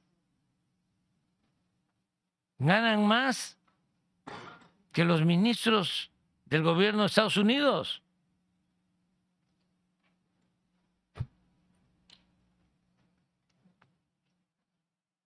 Habiendo tantas necesidades, pero además violando la Constitución, porque el artículo 127 de la Constitución establece que nadie puede ganar más que lo que gana el presidente de la República. Está en la Constitución y ellos ganan cuatro veces más que lo que gana el presidente de la República. Y este eh, es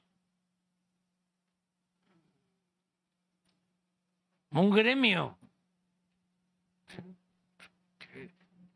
muy eh, conservador, porque cuando hicieron la asociación,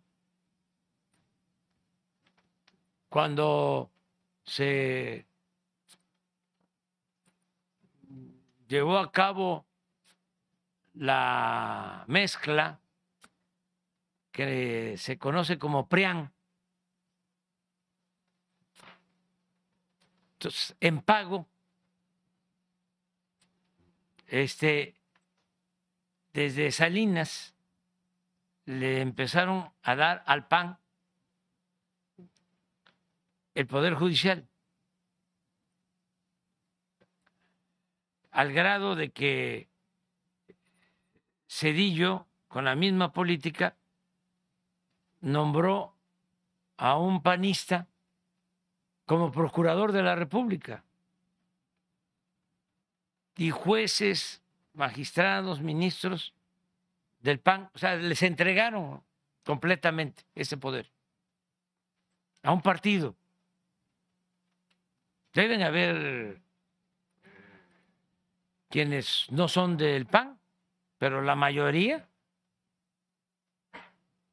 o son panistas o son filopanistas, muy conservadores, aunque repito, deben de haber excepciones. Pero la regla es que ese poder es de lo más conservador y muy corrupto. Y eso es lo que están demostrando ahora. Por eso es muy importante que se lleve a cabo una reforma constitucional para que sea el pueblo el que elija a los jueces, a los magistrados, a los ministros, como se elige a los presidentes municipales, como se elige a los gobernadores, como se elige a los diputados, a los senadores, al presidente de la República, que este, es muy difícil el que el pueblo elija. No está preparado el pueblo para elegir a los jueces, a los magistrados, a los ministros.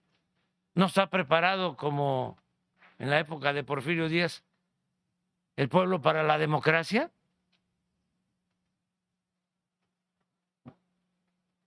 Entonces, sí es interesante esto, este, tratarlo. Eh, a ver si ya te hice esperar mucho. No, no.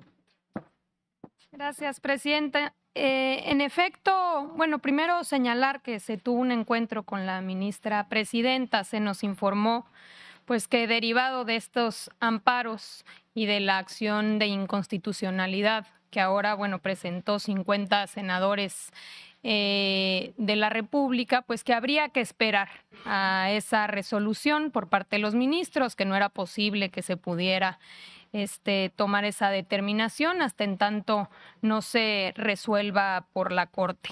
¿Qué es lo que nosotros hemos venido planteando? Eh, varias cosas. De entrada hay que señalar que son los propios jueces y magistrados teniendo interés en este asunto los que están promoviendo estos amparos y ellos mismos son los que están determinando las, este, las suspensiones. Solamente para dar un, ejemplo, eh, hay tres amparos con suspensión, hay una acción de inconstitucionalidad, las suspensiones han sido por jueces, magistrados de Chihuahua, por la Asociación de Jueces y Magistrados de la Ciudad de México y de jubilados de, Morelos. Pero en el segundo amparo, el de la Asociación de Magistrados y Jueces, la jueza de la causa era agremiada a la misma organización. Entonces, ella promueve el amparo y ella misma decide la suspensión eh, si eso no es conflicto de interés, pues entonces no sabemos qué, signifique este, el conflicto de interés. Entonces, eso por un lado, pero por el otro, lo que hemos venido planteando es que hay suspensión de amparo cuando se presume que puede haber una afectación. En este caso, como ya todos sabemos, ya ha habido transparencia al respecto, no hay ningún tipo de afectación en los derechos ni de jueces, ni de magistrados, ni de ningún trabajador del Poder Judicial, porque como hemos dicho en este espacio, el presidente ha mostrado, los recursos que provienen de derechos laborales vienen del presupuesto de la federación. Ahora recientemente aprobado, donde se integran todos los recursos de sus jubilaciones, de eh, sus servicios médicos y de todas estas prestaciones. Entonces, eh, no debería de haber este tipo de suspensiones, no solamente porque eh, hay un conflicto de interés entre eh, quien las está interponiendo y quien resuelve, sino porque no existe ningún tipo de derecho afectado. En ese sentido, debería de avanzar este compromiso de regresar los recursos de los fideicomisos, porque como se sabe, pues es una decisión ya del Congreso o sea, pasó por la Cámara de Diputados y pasó por la Cámara de Senadores el que se extingan estos fideicomisos y que pasen al presupuesto etiquetándose ahora incluso ya viene en el presupuesto una cláusula presidente donde se establece que los recursos que pudiesen regresarse de los fideicomisos ya vienen etiquetados para exclusivamente ser utilizados en el caso de Acapulco y los damnificados de Acapulco. Muy bien, sí. Sí. Ayer ya eh, se designó a Leonardo Lomelí como nuevo rector de la Universidad Nacional Autónoma de México. Preguntarle, presidente, si conoce a Leonardo Lomelí, qué eh, perspectiva tiene de él, qué esperaría de su gestión al frente de la máxima casa de estudios. Ya algunos miembros de la comunidad universitaria han hablado a favor y en contra de él. Entre las eh, opiniones a favor está la de Pedro Salmerón, quien destaca que Pedro Lomelí es egresado de la preparatoria número 9, tiene toda su carrera en la universidad y también ha sido cercana a los movimientos estudiantiles, de maestros y ha estado en contra de la represión. Preguntarle qué eh, perspectiva tiene del nuevo rector de la UNAM. Pues que ya eligieron, eh, yo mm, espero que eh, cambie ¿no? la dirección de los últimos tiempos en la UNAM, porque eh, han eh, limitado mucho el avance de la universidad, el acercamiento de la universidad al pueblo. Se ha vuelto eh, una universidad elitista al grado, hablando del tema jurídico, que el Instituto de, Investigaciones Jurídicas eh, lo manejan egresados del ITAM. O sea, los que manejan el instituto de investigaciones jurídicas de la UNAM eh, son egresados del ITAM. Ya, ¿para qué hablo más? Este, ojalá y cambie eso. Eh, este nuevo rector es de el grupo que ha dominado en economía, que tampoco este, se avanzó mucho. Los egresados de economía, con todo respeto, y desde luego deben haber este, excepciones, pero nunca se opusieron a la política económica neoliberal que predominó durante 36 años. No es aquella escuela de economía, ¿no? cuando era directora la maestra Efigenia Martínez. No, no, no, no, no, ya no. Sí, este, muy eh, subordinados a la política económica. Nunca esos economistas protestaron cuando estaban saqueando al país. Nunca protestaron con las privatizaciones. Desde luego, deben de haber este, economistas de la UNAM consecuentes, sin duda los hay. Conozco, por ejemplo, y a mí me sirvió mucho lo que hacía un grupo de economía, de ir analizando cómo perdía poder adquisitivo el salario mínimo en el periodo neoliberal. Centro de Análisis Multidisciplinario. Me servía, era mi referente porque cuando empezó la política neoliberal, me acuerdo eh, de un análisis de ellos, un salario mínimo alcanzaba para comprar 50 kilos de tortilla. Y cuando nosotros llegamos al gobierno, alcanzaba para 5 kilos un salario mínimo. O sea, cuando empezó la política neoliberal, un salario alcanzaba para 50 kilos de tortilla. Y cuando llegamos nosotros, 5 kilos. Y ahora, a pesar de que hemos aumentado el salario como nunca en 40 años, alcanza el salario para 10 kilos. Nada más para ver cuánto fue el deterioro del poder adquisitivo. Pero nada, nada, nada, nada, nada, nada.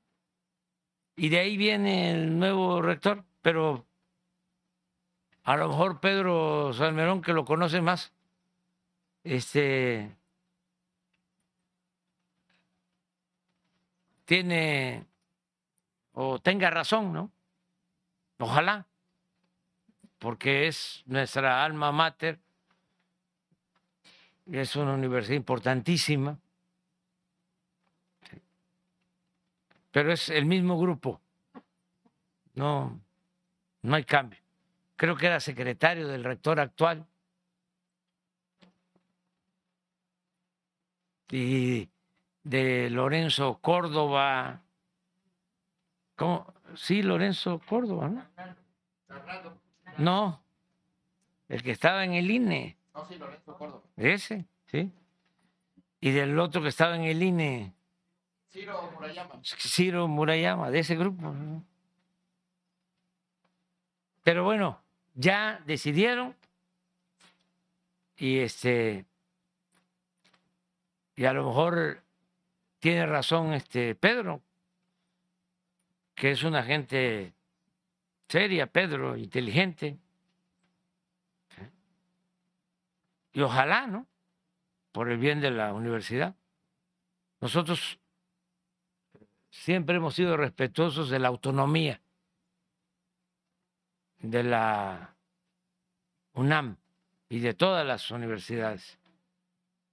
Eso es lo que puedo comentar. Y él puede este, demostrar en poco tiempo que es distinto a Narro y a, ¿cómo se llama el que está ahora? Grau. Puede demostrarlo, porque este, si no, no dieron buen ejemplo.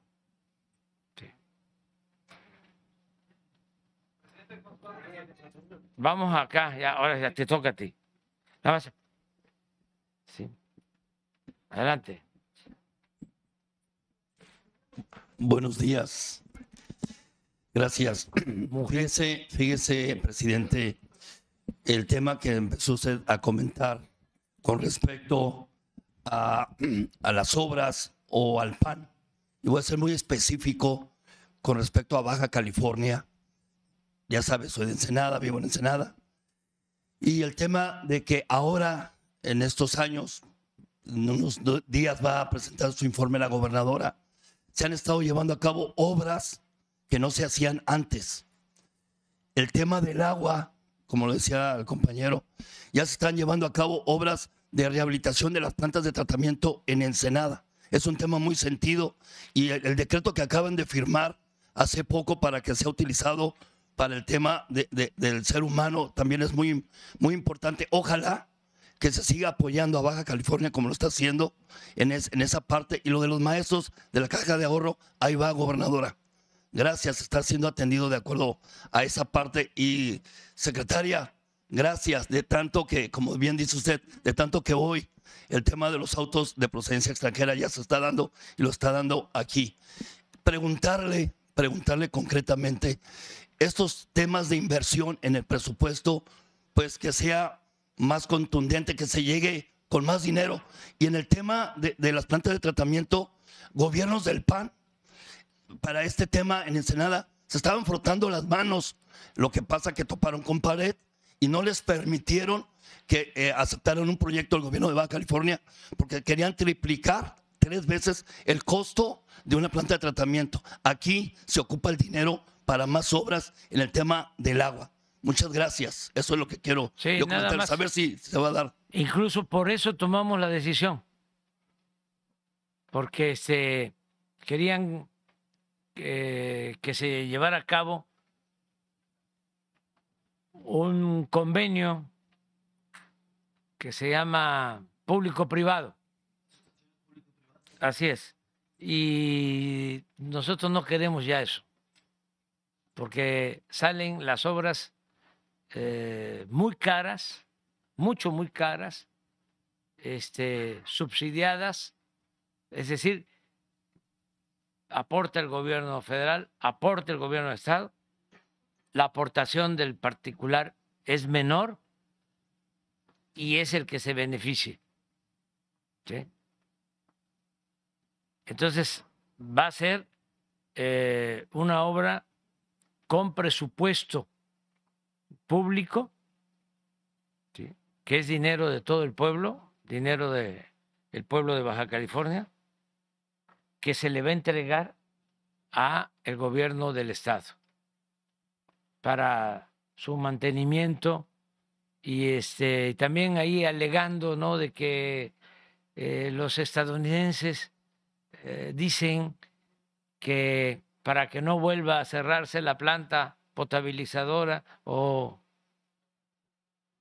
de tratamiento de aguas negras que le confían más a los eh, particulares. Eso es puro cuento, ¿sí? Sí, puro choro mareador. Este, eh, como tú tienes información, ¿eh?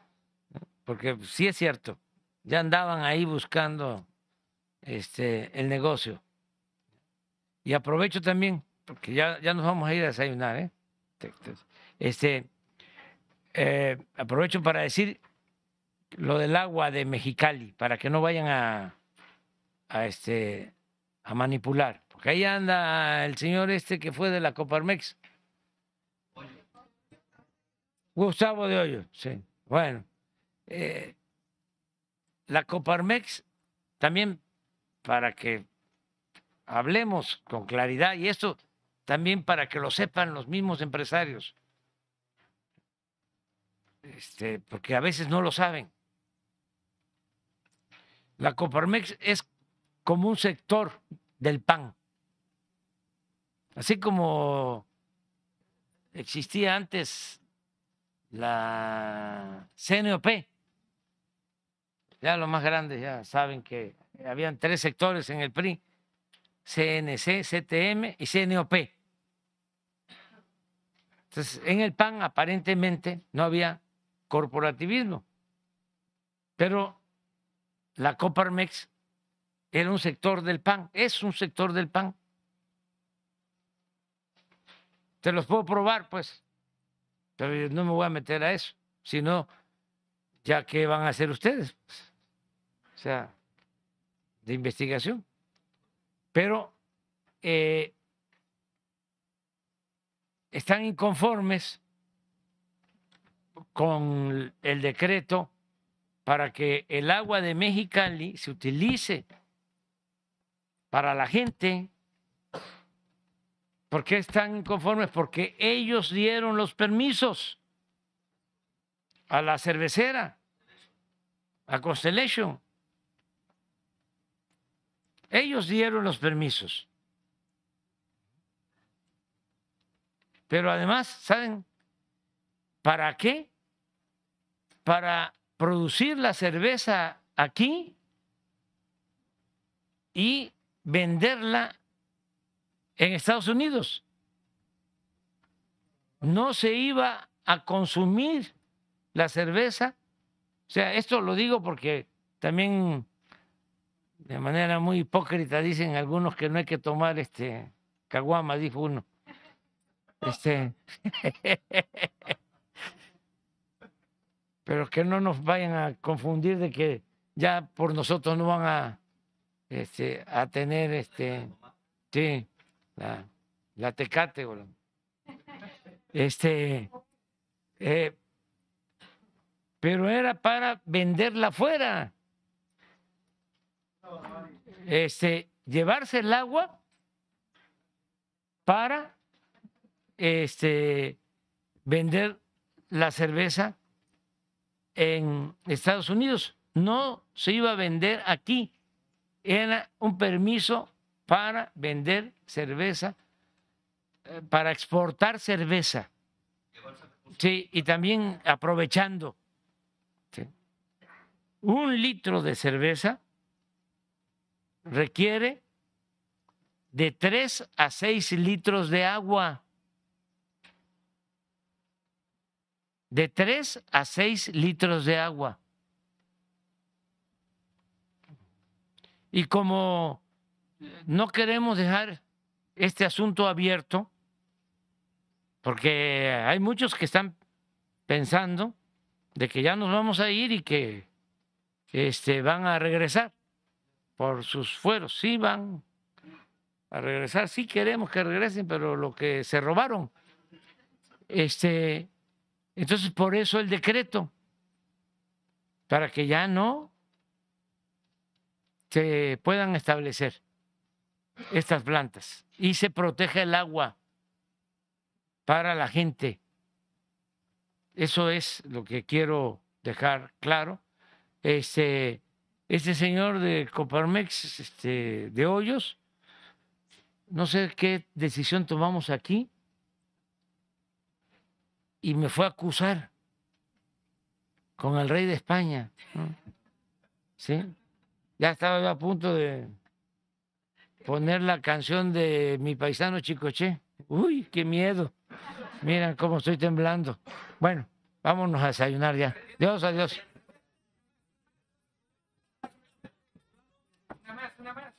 Ya, ya. Voy a regresar.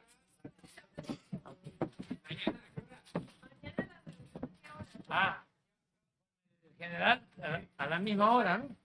Aquí. Temprano, igual aquí. Aquí. Aquí.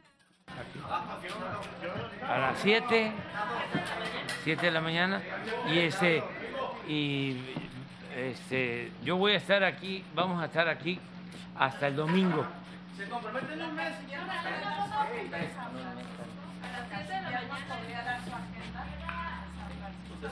Todavía no está muy Presidente, presidente, presidente, se va a agilizar el tránsito de Estados Unidos a México entonces. Mañana, mañana van a hablar con el director de aduanas y es un compromiso apoyar.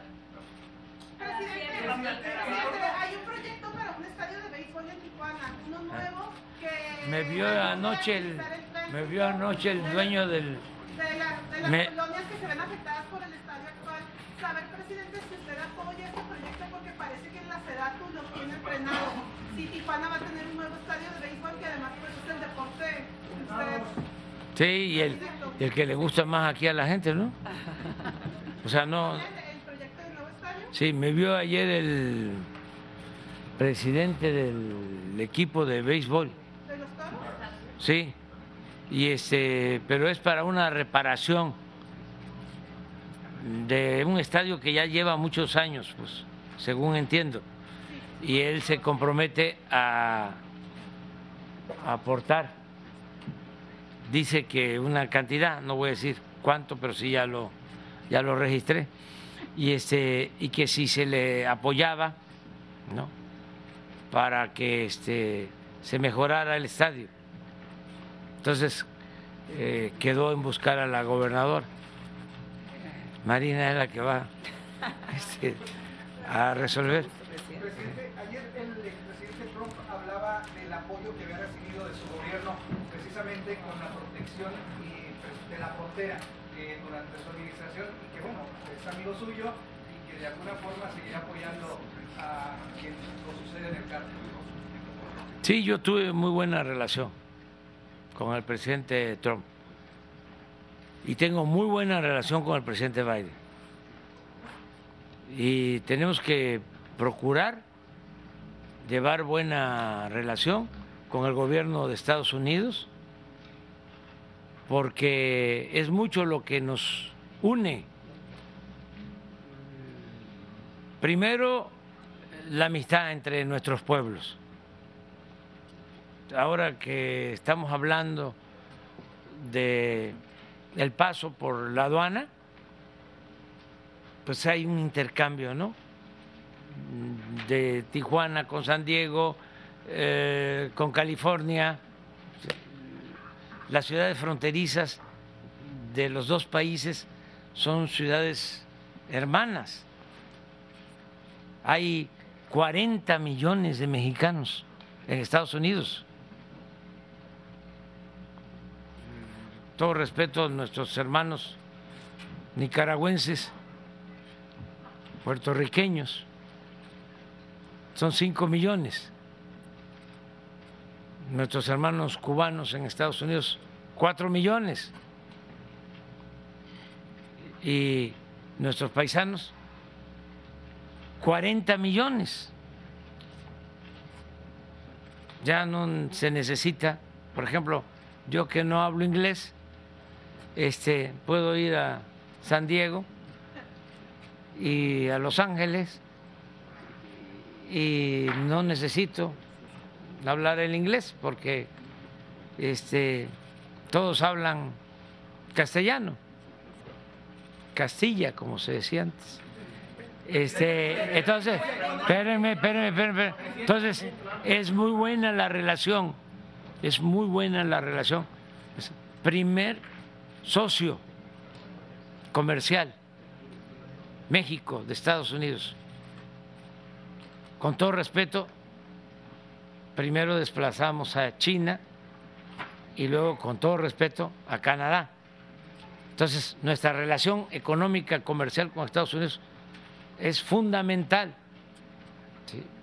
es muy importante.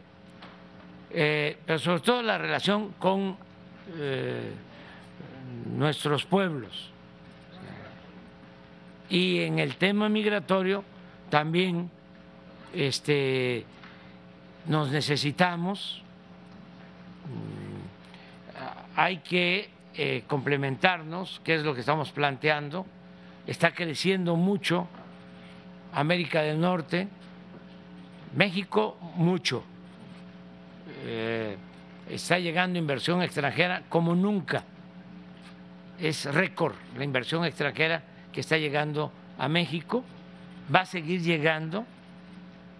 Se va a seguir fortaleciendo la economía de eh, América del Norte. Son 31 mil millones. 32 mil millones de dólares este, de inversión extranjera. Eh, vamos eh, a continuar consolidando eh, nuestro mercado, nuestra integración económica y además se requiere la fuerza de trabajo. No se puede estar pensando nada más en el capital, en las empresas. El motor de las empresas es el trabajo, son los obreros. Y por eso eh, no hay que estar pensando resolver el problema migratorio solo con medidas coercitivas, con muros. Eso no resuelve el problema.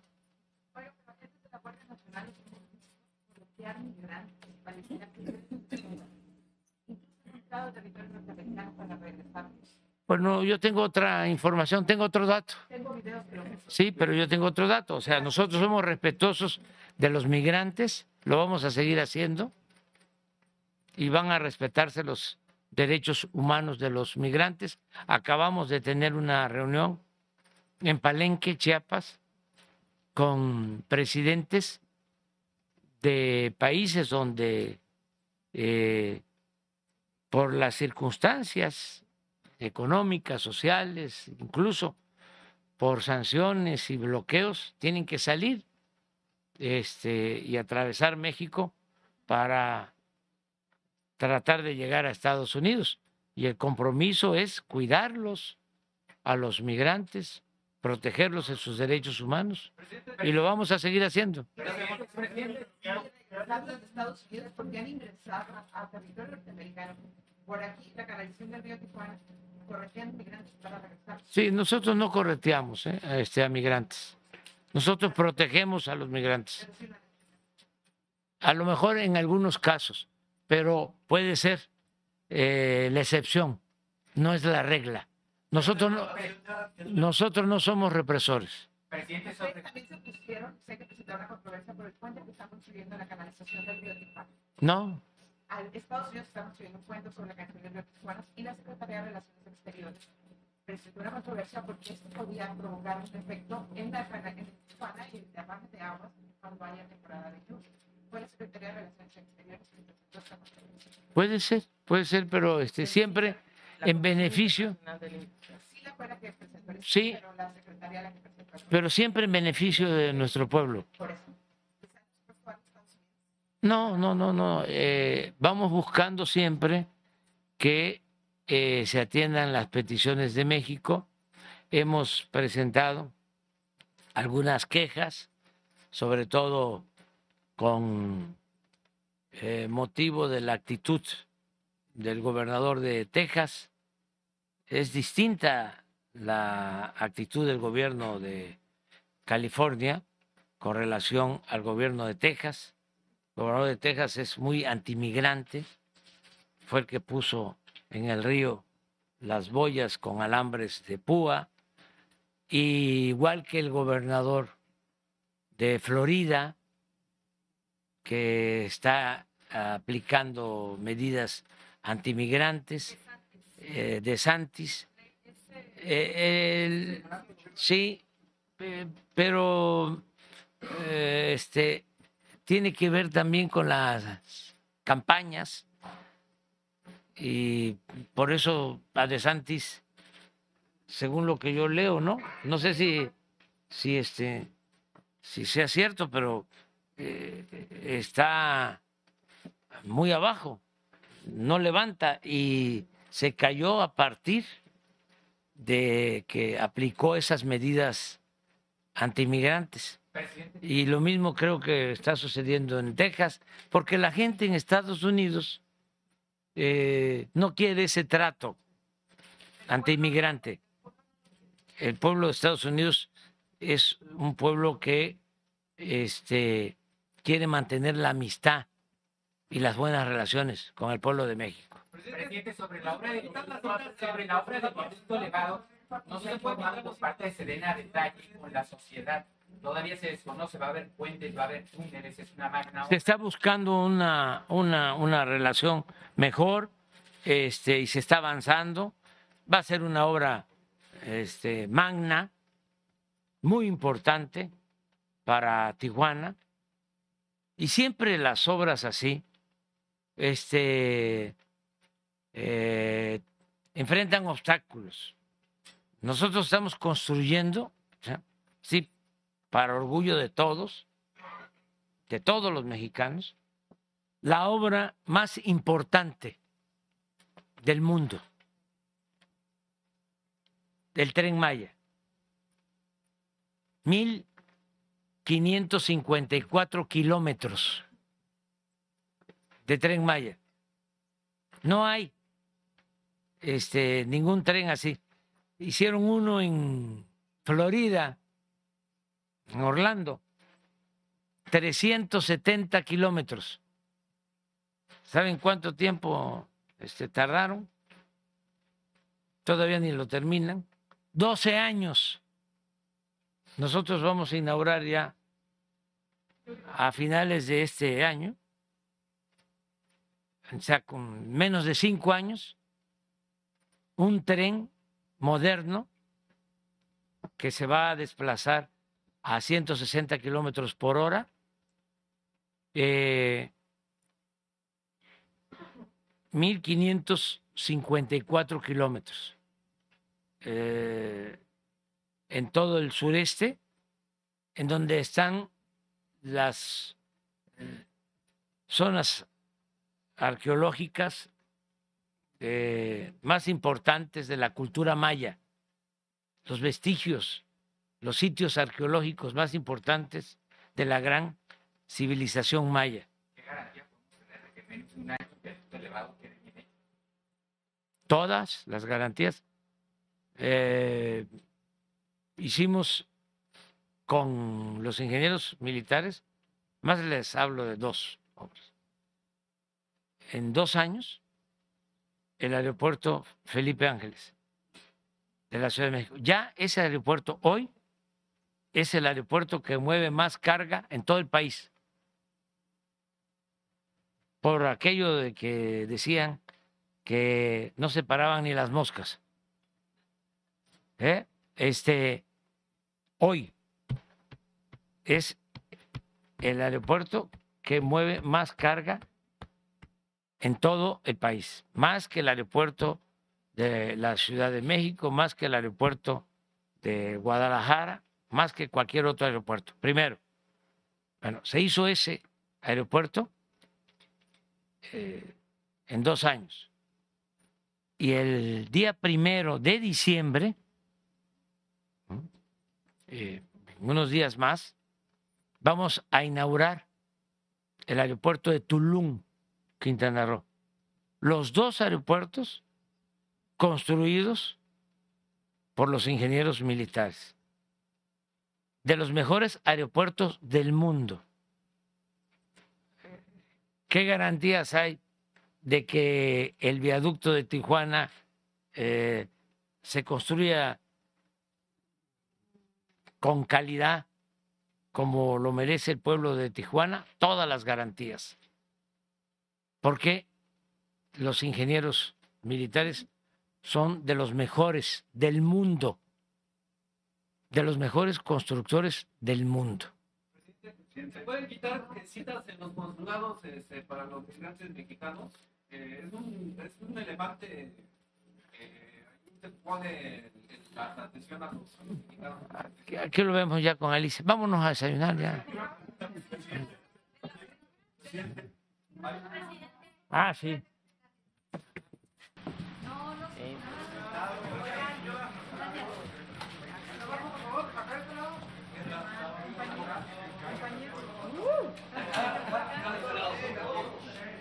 A ver, ustedes, ustedes no son periodistas, ¿eh? No son periodistas. O son periodistas, pero son ciudadanos, ¿verdad? Sí. Bueno, este, ¿cómo ven a la gobernadora? Muy bonita. ¿Ah? Ay, qué linda. Ocupa más presupuesto. Ah, no, eso le sobra. No, le ayuda mucho el sobra. Los presidente. agricultores del Valle de Mexicali, presidente. Los pescadores del Golfo y San Felipe, presidente. Todos tienen su apoyo y van a seguir teniendo. Claro. Presidente, una pregunta más. Eh, hay un proyecto este, de una desaladora en Playas de Rosarito con inversión federal, inversión estatal. ¿Cuándo vendría el proceso de licitación? Ya se entregó. Ahí vamos. Estamos en ese proceso eh, con Fonavit, con Banobras. El presidente nos está dando todo su apoyo. Aguántenme tantito. Es que va a informar. En el momento. Gracias.